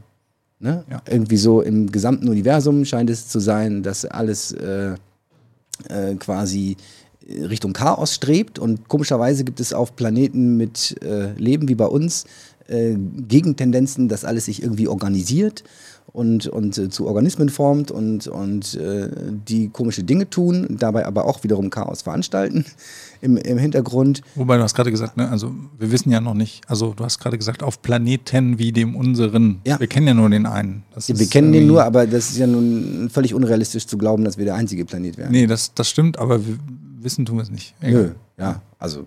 Ja. ja. Wird, wohl, wird wohl auch woanders wahrscheinlich genau. passiert sein. So. Und jetzt ist aber ja die Frage so, warum das alles, nicht? Und, und daraus ergibt sich für mich so ein bisschen, aus der Beantwortung dieser Frage, ergibt sich für mich auch so ein bisschen daraus, äh, dass man sagt, pass auf, wir wollen jetzt am liebsten nur innehalten und da bleiben, wo wir sind und uns des Menschseins äh, erfreuen? Oder gibt es quasi noch andere Aufgaben? Ähm, gibt es quasi ein ein übergeordnetes Ziel, was ein höher, schneller, weiter rechtfertigen würde mhm. oder ein, wie auch immer, egal in welche Richtung rechtfertigen würde, wenn man sagen, wir machen das jetzt so und so, weil. Mhm. So, und, und dieses Weil wird in diesem Buch zumindest nicht beantwortet. Mhm. Ähm, es wird im Gegenteil gesagt, ähm, das, was ihr machen wollt, ist doof, weil es verändert den Status quo. Und, ähm. und wenn ich den Status quo verändere, dann nehme ich im Zweifelsfall Menschen Freiheiten, Rechte und so weiter und, und unsere Lebensgrundlage im Zweifelsfall auch. Und irgendwann ist der Mensch vielleicht nur noch trans- oder posthuman gar nicht mehr da. Und das kann es ja wohl nicht sein, liebe Freunde. So auf den Punkt zu bringen. Also ich, ich habe das ähm, tatsächlich nicht so gelesen, wie, wie du es gelesen hast. Ich habe es auch gehört. Er hat es mir vorgelesen. Er hat es dir vorgelesen, ja, ja, dann. Das hat eine ganz andere Vielleicht eine andere. Aber dann, erzähl du doch mal von deiner Wahrnehmung. Ich habe es jetzt auch extra ein bisschen. Aber ne, wenn du so wie in den Wald hineinrufst, so schalala das auch ich, zurück. Ich, äh, das habe ich glaube ich vorhin schon gesagt. Äh, ich ähm, würde es eher so zusammenfassen, dass ähm, er im Grunde genommen sagt, die Art und Weise, wie Technologie, wie künstliche Intelligenz funktioniert, ähm, ähm, reduziert es den Menschen, also wenn es darum geht, löst der Mensch, löst die Maschine den Menschen ab oder erweitert sie, äh, in Klammern Transhumanismus, ne, oder erweitert sie den Menschen, äh, dann ist es so, dass durch Technologie der Mensch an der Stelle eher reduziert wird, ähm, als dass er sich wirklich verbessert und erweitert. Das ist sozusagen so der Gegenentwurf, den Aber er, ist das, ist den das er denn da so? spinnt. Er kann, sagt, kann, ich, ja. kann ich durch den Transhumanismus zum Beispiel der Mensch tatsächlich erweitert werden? Ja, also das nicht, ist die, nicht, nicht vermindert, sondern das würde erweitert. ich sagen, ist die offene Frage. Also, äh, und ich glaube, das ist auch vielleicht äh, was, was man mal gut äh, diskutieren kann. Aber das, das ist eben auch, das ist, finde ich, eine Schwachstelle in dem Buch. Tatsächlich wird das nicht so diskutiert, sondern ähm, es wird sich halt an Behauptungen von Menschen abgearbeitet, die vielleicht diese, sagen wir mal, diese Einstellung haben, die dann aber vielleicht auch bestimmte Punkte in ihren Statements übersehen. Also einige Statements, einige Zitate in dem Buch fand ich schon krass und habe schon gedacht, also okay, da wird aber vieles auch ähm, vernachlässigt. Aber tatsächlich wäre es mal interessant, zu, äh, zu, sich zu fragen, inwieweit kann denn Technologie beispielsweise den Menschen in irgendeiner Form ja, verbessern, unterstützen? Macht es irgendwie Sinn, in diese Richtung äh, äh, zu denken? Und das verneint er an der Stelle völlig. Aber wie gesagt, er arbeitet sich für mich äh, ein bisschen zu stark an den, an den Leuten ab. Ja. Und er sagt halt, äh, und das finde ich ist aber schon, wie gesagt, was, was man äh, worüber man mal nachdenken sollte. Er sagt halt, es gibt viele andere Dinge, die uns Menschen ausmachen, die wir aber durch die, durch die Art und Weise, wie wir darüber diskutieren, dass Roboter den Menschen ähm, äh, ablösen oder ersetzen an Stellen, komplett ausblenden. Und das sind sozusagen so die, ähm, äh, das, was in der Philosophie an vielen Stellen auch schon gesagt wurde, dass äh, Menschen sozusagen in einer bestimmten Wertebeziehung zu ihrer Umwelt stehen, dass sie halt ein subjektives Erfinden, äh, Empfinden haben, worüber sie sich quasi die objektive Welt erschließen. Und ähm, ich weiß nicht, ich glaube, wir sind ja das erste Mal in der Geschichte der Menschheit, äh, ist es das erste Mal, dass irgendetwas erschaffen wird, was quasi eine eigene Intelligenz in irgendeiner Form hat. Und ich glaube, wir haben, äh, wir haben einfach kein wirkliches Modell. Also im Grunde genommen, wir wissen weder genug über uns, wie wir funktionieren, äh, um jetzt im Grunde genommen sagen zu können, dass das, was da jetzt rauskommt, genauso funktioniert. Ich glaube, man kann an ziemlich vielen Stellen zeigen, dass es nicht genauso funktioniert, sondern eine andere Art der, wie auch immer, Intelligenz oder der äh, Datenverarbeitung oder was dann auch immer ist. Ähm, Ähm, Und genau ja, die, und- diese, dieser Aspekt fehlt nämlich komplett Ja. in dem Buch. Und das, genau das hätte ich mir eigentlich vorgestellt. Künstliche Intelligenz und der Sinn des Lebens von einem der bedeutendsten deutschen Philosophen, hätte ich mir vorgestellt, dass er sich genau diese Frage mal stellt. Was bedeutet das eigentlich? Wir sind jetzt an einem Punkt, wie du eben so schön gesagt hast, wo wir als Menschen in der Lage sind, selber quasi ähm, gottgleich Leben zu erschaffen, intelligentes Leben. Da kannst du sagen, da sind wir jetzt noch nicht, ne? Aber also ne, je nachdem, wie hart man Intelligenz definiert oder nicht definiert, wir sind schon, also wir können schon relativ viel Dinge jetzt tun und es ist aus meiner Sicht schon eher absehbar, dass wir in der Lage sein werden, wenn auch zunächst einfaches, aber eine Form quasi von, eine Lebensform zu entwickeln, die irgendwie selbstständig lebt. Das müsste man halt dann Ja. nochmal prüfen, ob Man es, müsste das ob man definieren, als- wie man das genau meint. Leben ist, ab oder wann nicht. Ist es, genau, aber wir hatten wir neulich schon ist, ne? was Ja, ist genau. alles Leben oder nicht? Ist ein Auto, ist ein Virus, wo, ne? wo Mhm. fängt das an? Also wo fängt das an, wo hört das auf? Ist das, ne? was macht eine Pflanze zum Lebewesen? Sowas wie eine Pflanze kann man mit Sicherheit auch irgendwie digital äh, jetzt schon bauen. Es gibt ja auch schon diese Modelle von diesem Wurm, der sich quasi dann genauso, der hat auch nur irgendwie, weiß ich nicht, 20 oder 100 Neuronen und den haben sie komplett nachmodelliert. Kannst du nachbauen, ja, aber Genau, dann ist das trotzdem die Frage, nur weil das Der ist dann, halt nicht ne? physisch dann, ne? Der ist halt im Modell, aber Ja, der zeigt, auch- zeigt typische Verhaltensweisen dieser Würmer und, Ja. und genau, ab wann lebt er denn jetzt eigentlich? Erst ab dem Zeitpunkt, wo er selbst das reflektieren kann, dass das er lebt. Ähm, und das sind aber diese, das sind, also erstens, ab wo, wo beginnt quasi das eigentlich eine, eine relevante Kategorie zu sein für das Thema äh, Lebewesen? Und was bedeutet das auch für uns als Menschen? Genau nämlich vor diesem Hintergrund. Schaffen wir uns damit eigentlich selber ab? Ja, wenn, wenn wir quasi, sind wir dann tatsächlich nur ein Werkzeug auf dem Weg äh, zu etwas Höherem? Und ist das gut oder schlecht? Für den Menschen erstmal schlecht dann wahrscheinlich.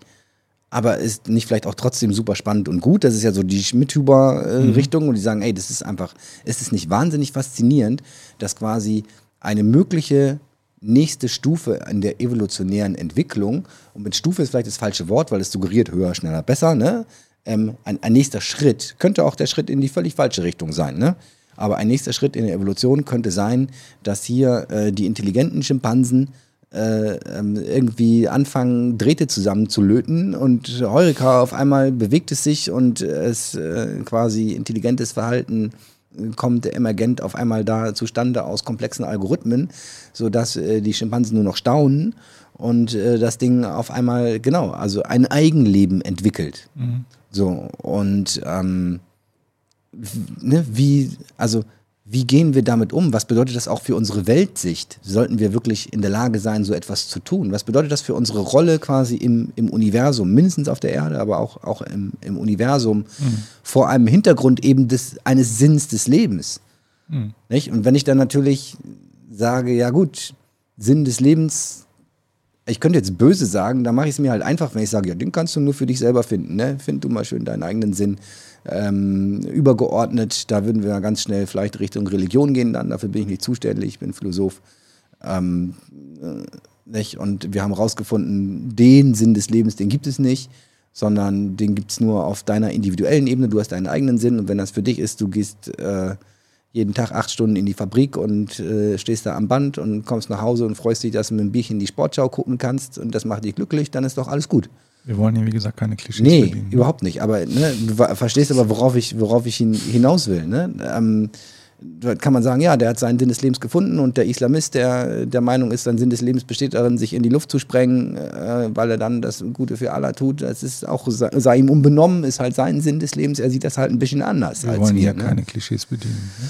Nee, genau. Ne? Ähm, wollen wir auch nicht, aber, aber ich versuche quasi sehr plakativ etwas, etwas darzustellen, was mich halt sehr bewegt und ähm, worauf ich auch keine finalen Antworten habe, aber mein Bauchgefühl ist, dass ich mir einfach ja, von einem der bedeutendsten deutschen Philosophen bei so einem Buchtitel einfach deutlich mehr erwartet hätte, was so in so eine Richtung geht. Und ich habe eher den Eindruck, er verschließt sich dem einfach total, indem er sagt von vornherein, das ist ähm, böse und äh, das steht überhaupt nicht zur, zur Debatte, dass wir den Menschen verbessern. Da würden wir ja das Menschsein irgendwie aufgeben. Ähm, steht auch nicht zur Debatte, dass wir irgendwas Intelligentes bauen. Das geht gar nicht. Ja, das kann gar nicht sein. Deswegen muss ich mich damit auch nicht beschäftigen. Und ähm, ja. Er stellt halt sozusagen und, so vor die, vor die, ähm, sagen wir mal, Weltintelligenz stellt er halt die Emotionalität, ne? Und das äh, genau, und die, und die Erfahrung in, in, des Menschen und das stellt er so als die den Hürde, Heiligen Gral da. Die Hürde da, die äh, sozusagen KI in der Form nicht, nicht erreichen aber, aber vor allen Dingen auch, also er mhm. stellt die Emotionalität als den Heiligen Gral des Menschseins dar. Mhm. Dass das Menschsein hauptsächlich dadurch gekennzeichnet ist, dass wir so schön emotional sind und äh, ne, Freundschaft, Toleranz, Nächstenliebe quasi. Und quasi das Nichtmenschliche dann so Data, ne, Mr. Data äh, quasi. Und das wird ja auch, dann zeigt uns Hollywood immer mal gerne wieder, dass das ja ein netter Kollege ist und der viel schlaue Sachen weiß. Aber wenn es dann aufs Menschsein ankommt, nicht, dann, wobei Data sich ja auch geopfert hat, glaube ich, dann am Ende. Ne?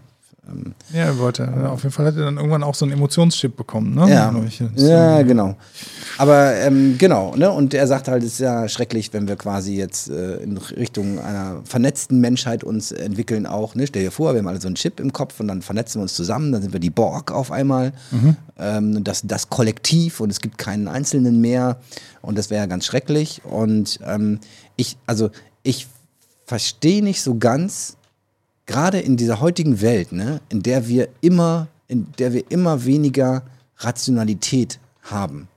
Weil ne, durch Fake News und auch Möglichkeiten der künstlichen Intelligenz, Fake News zu streuen, zu, zu, äh, zu verbreiten, zu generieren, ähm, quasi de, der Ton immer polemischer und lauter wird, sogar bei, bei Herrn Precht, ähm, dass man dann in dieser Welt, die für mich eigentlich nach einer neuen Rationalität schreit. Ja, sagt, ey, wir müssen mal ein bisschen auf den Boden zurückkommen, ein bisschen vernünftig werden. Und eben nicht nur uns freuen, dass die Emotionen hochschlagen, sondern mal ein bisschen runterkommen. Und dass man quasi in, in diese Gemengelage hineinruft, hey, Emotionen, das ist aber das Tollste, was wir haben. Das macht uns erst zum Menschen, dass wir so schön irrational sind. Ne? Mhm. Und ähm, ja, weiß nicht, da habe ich sehr gemischte Gefühle und denke mhm. manchmal doch, naja, eigentlich wäre es vielleicht doch. Ich meine, ne, früher hat man gesagt, wir müssen die Menschen durch Bildung und Erziehung äh, quasi zu besseren Menschen erziehen und ihnen die Tugenden beibringen und dies mhm. und das. Und ähm, jetzt sollen wir emotional sein. Aber auch auf gute Art und Weise natürlich, ne? Und dass, mhm. dass, dass die guten Dinge tun. Aber ich glaube, ein bisschen Rationalität, gerade bezüglich jetzt des Segens des Astes, auf dem wir sitzen, und des Umgangs mit anderen Lebewesen auch, wie Tieren zum Beispiel. Mhm. Hat er auch in einem Buch geschrieben, Tiere denken. Ähm, ich habe es fairerweise nicht gelesen, es steht bei mir im Regal. Ähm, ich wollte es lesen, aber ich bin selber, habe seit mehr als 30 Jahren kein Fleisch gegessen. Ähm, genau, ne? aber ich denke auch, da gibt es, also es gibt so viel, so viel Raum, Dinge, um die man sich kümmern müsste mit mehr Rationalität, dass ich, ja, also ich diesen Ruf nach, oder den quasi, ist es kein Ruf danach, aber quasi das Festmachen des Menschseins an, der, an seiner Emotionalität und seiner Irrationalität eher bedenklich finde. Mhm.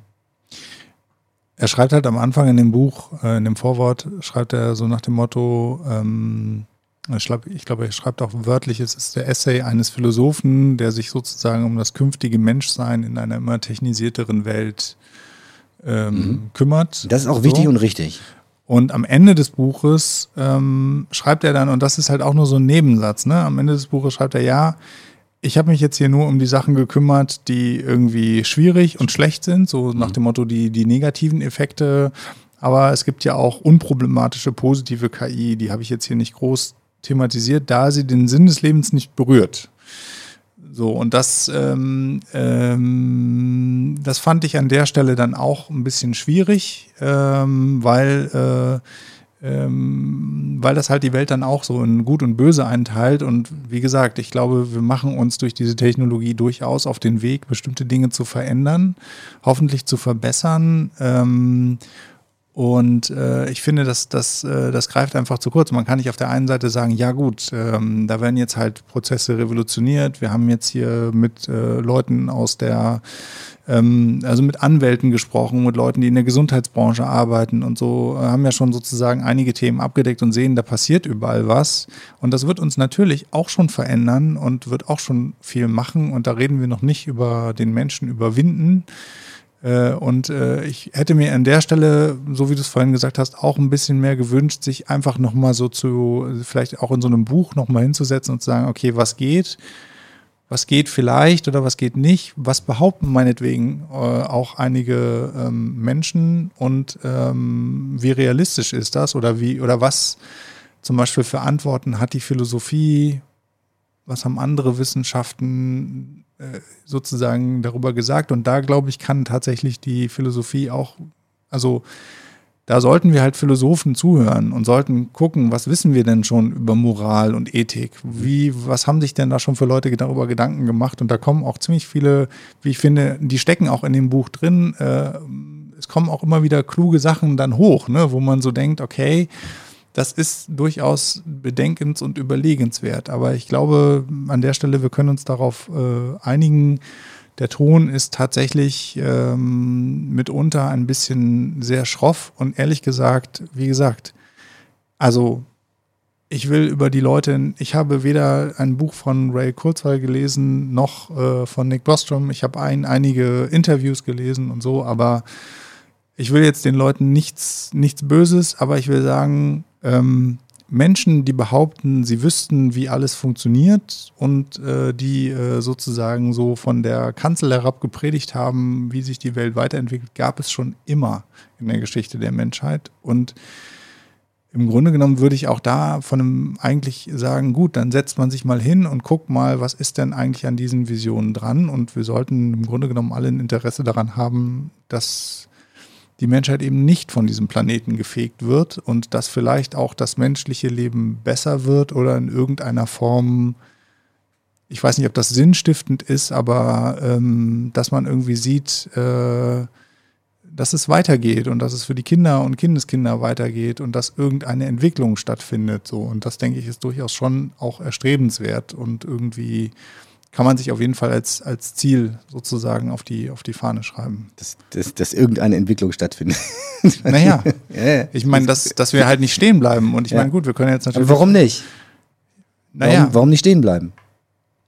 Ich glaube. Das ist ja im Prinzip so ein bisschen der Konservativismus, ne? Wieso? Lass uns stehen bleiben. Lass uns das bewahren, was wir haben. Ähm, naja, ich denke, die, die, die Richtung ähm, die kann man gern nochmal diskutieren. Aber wir wissen ja schon oder haben ja schon die Erfahrung gemacht oder machen gerade die Erfahrung, dass die Art und Weise, wie unsere Welt heutzutage funktioniert, halt nicht dauerhaft trägt. Das, das ist, glaube ich, ein guter Punkt. Also das, das ist ja auch eine, denke ich, einer seiner Hauptpunkte, die ich auch valide finde, sie sagen, pass auf, die Richtung, die gerade eingeschlagen wird, die wird halt diktiert von dem Höher, Schneller, Weiter des Genau. äh, kapitalistischen Weltsystems, in dem wir leben. Und gerade jetzt in diesen sehr, sehr schnellen technologischen Entwicklungen, die sich da gerade vollziehen, ähm, und dann noch in einem Umfeld, was nichts mehr mit Marktwirtschaft zu tun hat, sondern wo es tatsächlich Ja. eher um eine Oligarchie geht oder um Firmen, denen der Markt gehört. Ähm, das sollten wir, da sollten wir sehr genau hinschauen, in welche Richtung sich das entwickelt und warum, weil das im Zweifelsfall tatsächlich nicht zu unserem Vorteil ist. Und ähm, in dem Sinne ist es, glaube ich, ähm, auch ein sehr wichtiges Buch. Und ich weiß nicht, hast du noch einen sehr wichtigen Punkt, den du noch bringen wolltest? Ähm, ich würde es auch vertagen, was ich wirklich mit dir eigentlich auch nochmal besprechen wollte. Ähm, es gibt ein Kapitel zum Thema autonomes Fahren. Ja, also Ähm, Aber ich habe auch Mhm. Ja, überlegt, auf, das- wir können das vielleicht auch in eine Folge zum autonomen Fahren äh, ver, verpacken. können wir auch, wir Deutschen sprechen ja immer gerne über Autos, ne? Können wir, können, wir- können wir gerne, können wir auch gerne machen, genau. äh, Tatsächlich würde ich da auch gerne drauf antworten, auf das, was er da so schreibt, weil ich das tatsächlich Ja, dann mach, doch, dann mach doch mal, hau doch mal, hau doch mal fast zum gar Schluss nicht noch, teile. Nehmen wir uns noch zehn Minuten Zeit. Ja, Und machen also noch mal schnell. ich, ich ähm, verkürzt, aber ich glaube, wir hatten das sogar schon mal irgendwann, haben wir kurz drüber gesprochen. Also verkürzt dargestellt sagt er, dass mit dem autonomen Fahren, zumindest in Innenstädten, sei wahrscheinlich gar nicht so eine gute Idee, weil es würde aus verschiedenen Gründen, sei es problematisch und wird nicht funktionieren. Genau, das Kapitel heißt Ähm, der Algorithmus des Todes. Ja, völlig überzogen. Ähm, so, und zwar, also, ne, ähm, das erste Argument ist das folgende. Wenn äh, die autonomen Autos, wenn der Verkehr autonom fließt, dann muss er ja immer Rücksicht nehmen auf die schwächsten Verkehrsteilnehmer, das sind Fußgänger und Fahrradfahrer. Und die Fußgänger und Fahrradfahrer werden dann sehr schnell rausfinden, dass ihnen diese, dieser autonome Verkehr überhaupt nichts äh, haben kann und äh, äh, werden dann quasi, ja, äh, ohne links und rechts zu gucken, immer wieder auf die Straße springen und äh, der Verkehr wird anhalten und er wird quasi zum Erliegen kommen, mhm. ähm, sodass quasi der Verkehrsfluss nicht besser wird, sondern schlechter wird durch äh, selbstfahrende Autos, weil die halt permanent bremsen müssen, weil halt die schwächeren Verkehrsteilnehmer jetzt die stärkeren sind und das auch voll auskosten. Und der zweite Punkt ist der, dass er sagt, habt ihr euch mal überlegt, wie eigentlich so ein Ding funktioniert? Dass, ähm, dass es bremst, wenn jemand auf die Straße springt, hat ja einen Grund. Und der Grund ist, das Ding hat Kameras. Ne? Das hat Kameras und Sensoren und zeichnet alles auf, alles und jeden ähm, auf Video und schickt es an die Zentrale im Zweifelsfall. Da haben wir ein gewaltiges datenschutzrechtliches und Privatsphären- und Tracking-Problem, weil natürlich man damit, was könnte man mit diesen Daten alles Schönes machen? Mhm. Äh, ne? Also quasi eine vollständige Überwachung des Verkehrsraums. Also aus, das, glaube ich, sind verkürzt die beiden Haupt. Argumente, ne, die, die er hat äh, gegen, das, gegen das Funktionieren des autonomen Fahrens in der Innenstadt. Nee, ich hätte tatsächlich noch ein, noch ein, paar, noch ein paar andere ähm, rausgegriffen. Ähm, ja? ja, sag mal. Genau, weil, weil ich im Grunde genommen mit diesem Fahrradbeispiel, also gut, das war jetzt wieder, fand ich also persönlich also eher so der schlechtere, die ja. schlechtere Variante, weil auch damit macht er sich halt mit den Leuten gemein, die er kritisiert, denn auch er sagt dann, wie die Zukunft so sein wird. Und das mhm. glaube ich tatsächlich ähm, ist einfach nicht das Vor steht das, nirgendwo das, geschrieben. Das, das zweite sozusagen. Argument, bevor du dann annimmst, das zweite ja. Argument hebt ja das erste auf. Ja. ja. Wenn die jetzt überall Kameras haben und alles und jeden tracken können und ähm, man darf eben nicht äh, überall einfach auf die Straße fahren, wenn da Autos fahren, selbstfahrende Autos. Ja. Und dann machen das Leute aber trotzdem, hey, da sind die gleich auf 100 Kameras drauf. Nicht? Und dann zack, macht das sofort Bing in deren Handy und sie haben 50 Euro Strafe bezahlt. Ja. Das werden sie sich nächstes Mal gut überlegen. Ne? Also das ist, und mit dem Datenschutz, ja, das ist ein Thema. Die komplette Lücken, quasi lückenlose Videoüberwachung des öffentlichen Raumes ähm, schreitet immer weiter voran und die selbstfahrenden Autos tun ihr Übriges dazu. Ja, hier in Deutschland ist es aktuell so, wir haben ja auch unter anderem so ein, so ein Projekt hier mit öffentlichen Verkehrsmitteln, wo wir äh, Daten sammeln, Daten aufzeichnen und ich kenne das auch aus anderen Projekten. Äh, ne, State of the Art ist halt, wir verpixeln die Gesichter, wir verpixeln Nummernschilder und so mhm. und versuchen halt da keine personenbezogenen Daten zu erheben. In dem einen oder anderen Ausnahmefall kann man es wahrscheinlich trotzdem irgendwie rausfinden. Ähm, dennoch könnte man natürlich auch nur behaupten, ich verpixel die Bilder äh, und wenn man quasi ein ähm, Staat ist, der gerne aber wissen möchte, wer wann wo war oder die NSA, die verpixelt das dann wieder zurück oder so, keine Ahnung. Mhm. Und kann es, das ist, ähm, genau, aber da haben wir eine grundsätzliche, das ist befeuert, also beschleunigt nur die Entwicklung, die wir sowieso sehen in den Innenstädten, überall Kameras, immer mehr, mhm. im Interesse der Sicherheit, ähm, was ich an vielen Stellen auch durchaus gut finde. Mhm. Weil man sich tatsächlich dann auch sicherer fühlt und wahrscheinlich sicherer ist auch, wenn mhm. Leute wissen, nee, da sind Kameras, nicht? Im Zweifelsfall ähm, passieren dann vielleicht Dinge nicht dort. Mhm. Schlimm genug, dass es so ist. Und äh, genau, man muss da aber natürlich sagen, also aber genau, das ist eine, eine ja, Debatte, die man jetzt, glaube ich, vom selbstfahrenden Auto so ein bisschen losgelöst sehen kann, weil ja, die haben auch überall Kameras. Aber wie die dann eingesetzt werden dürfen und eingesetzt werden, das kann man dann diskutieren im Zusammenhang auch mit allgemein der öffentlichen Überwachung des, äh, des gesamten öffentlichen Raumes quasi, ne, die ja genau. immer, mehr, immer mehr stattfindet. So, und jetzt kommst du noch mit den weiteren Argumenten, warum ja, er ich, sagt, dass das doof ist. Ich, ich meine, man kann sich natürlich, ist, also, um darauf noch ganz kurz zu antworten, äh, ähm, es ist immer die Frage mit der Sensorik und dann die Frage, was passiert eigentlich mit den Daten. Also ne, er setzt es auch da bringt er hier so dieses Beispiel, ja gut, dann weiß halt gleich die Polizei Bescheid und wenn du irgendwie, oder äh, da bringt er dieses Beispiel von, von einem, ähm, ähm, er zitierte dieses Beispiel, wenn jemand dann auf die Straße läuft, äh, einen Stau verursacht, dann kriegt er gleich auf sein Handy eine Mitteilung, ja, hier 5000 Euro äh, Strafe. Das sind natürlich so, das finde ich schon, sagen wir mal, an der Stelle das muss halt äh, über politisch-gesellschaftliche Regeln ähm, festgelegt werden, wie das Zusammenleben dann mit diesen Daten gestaltet wird, weil tatsächlich verändert das viel im öffentlichen Raum, wenn man sozusagen lückenlose Überwachung hat. Aber nur das Anbringen von Sensoren heißt für mich jetzt nicht automatisch lückenlose Überwachung. Also man kann viele, viele, ähm, man kann die Daten nutzen, man kann aber auch die Daten löschen. Also man kann auch, äh, wir tun ja immer so, als ob die Daten dann einfach da sind, immer benutzt werden, nur weil das jetzt in der Vergangenheit vielfach so war, aber es ist ja kein, auch das ist kein Naturgesetz. Genau.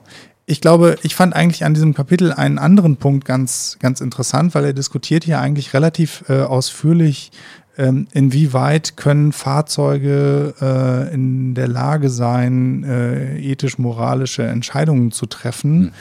Ähm, was ich ganz interessant daran fand, ich, ich finde halt immer dieses Trolley-Problem, was vielfach zitiert wird, äh, wird meines Erachtens, es wird immer die falsche Frage gestellt. Also das Trolley-Problem, das, kannst du kurz äh, Das Trolley-Problem ist dieses, dieses, äh, diese Frage, ähm, die schon seit einigen vielen Jahren diskutiert wird und keiner kann es mehr so richtig hören. Äh, wenn das äh, Auto in eine Dilemmasituation kommt, sprich, äh, es äh, kann sozusagen nur, es muss eine von zwei Personen beispielsweise überfahren oder den Hund oder die Oma oder das Kind oder wie auch immer.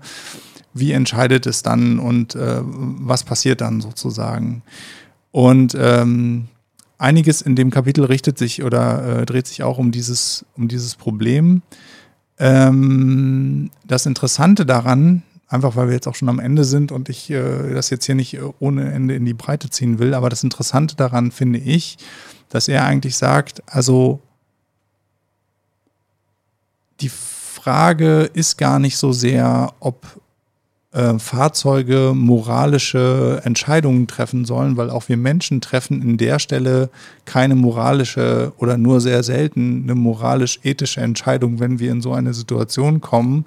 Gar sondern, keine Zeit zu. Genau, wir handeln intuitiv und ähm, vielleicht hat das irgendwie einen Einfluss, aber auf jeden Fall keinen äh, keinen großen. Und ähm, von daher sagt er an der Stelle ist das ist die Frage eigentlich falsch aufgezogen, weil ähm, ähm, weil Maschinen sowieso keine keine äh, äh weil sozusagen man Moral und Ethik nicht ähm, in Regeln fassen kann, sondern sie immer vom Individuum aus bewertet und gesehen werden müssen. Also jeder handelt halt in einer gewissen Situation. Jeder kann sein Auto selber programmieren, wen er überfahren soll, weißt du? Äh, nein, jeder handelt sozusagen unbewusst in Situationen aufgrund seines inneren Kompass, wie auch immer. Mhm.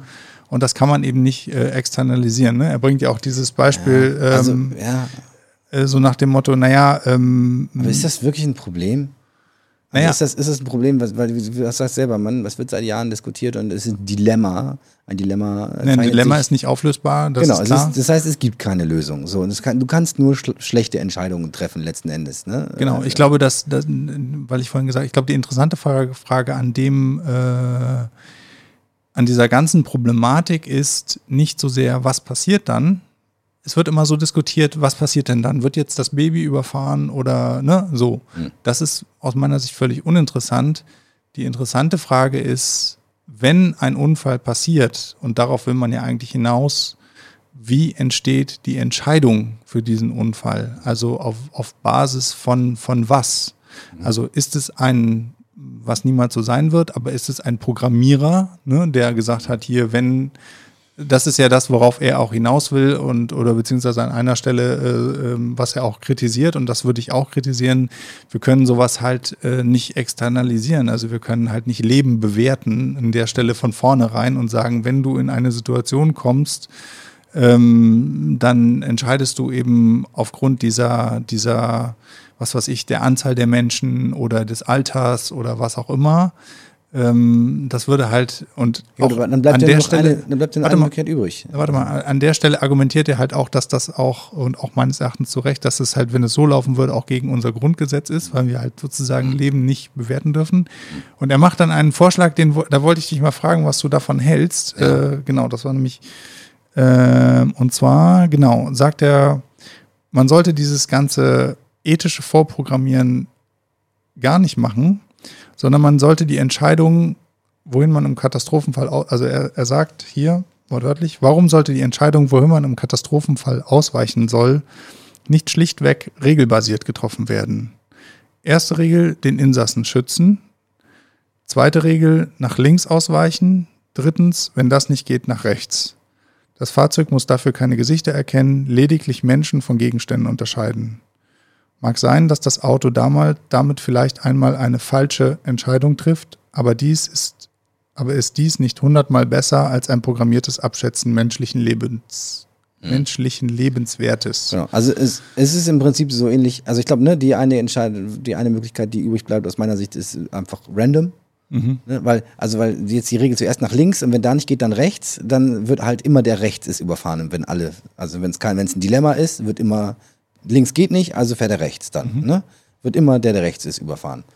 So, und dann, das kann natürlich auch alle möglichen Konsequenzen hinterher haben, dass die Leute dann, weiß nicht, dann schubse ich noch schnell jemanden weg oder so, weil, ne, weil ich dann denke, mhm. irgendwie, ist, Menschen machen sowas, ne? Das ist, ähm, Gun ich fand, Gun Gunter Dück hat mal in einem, in einem Vortrag gesagt, ja auch quasi ein äh, inzwischen Philosoph, äh, mhm. Ähm, früher CTO von, von IBM, er, gesagt, er versteht das alles gar nicht, diese ganze Diskussion. Wir wären doch sonst auch, also ne, normalerweise sagt man in Katastrophenfall Frauen und Kinder zuerst. Und da hat niemanden, da sagen alle ja. Genau. So, also so könnt, könnte man es quasi auch machen. Also sagt, pass auf, Frauen und Kinder zuerst und danach alle anderen umfahren. Die Lösung mit rechts, meinetwegen auch, meinetwegen auch rechts, ja, meinetwegen auch random choice, zufallsmäßig.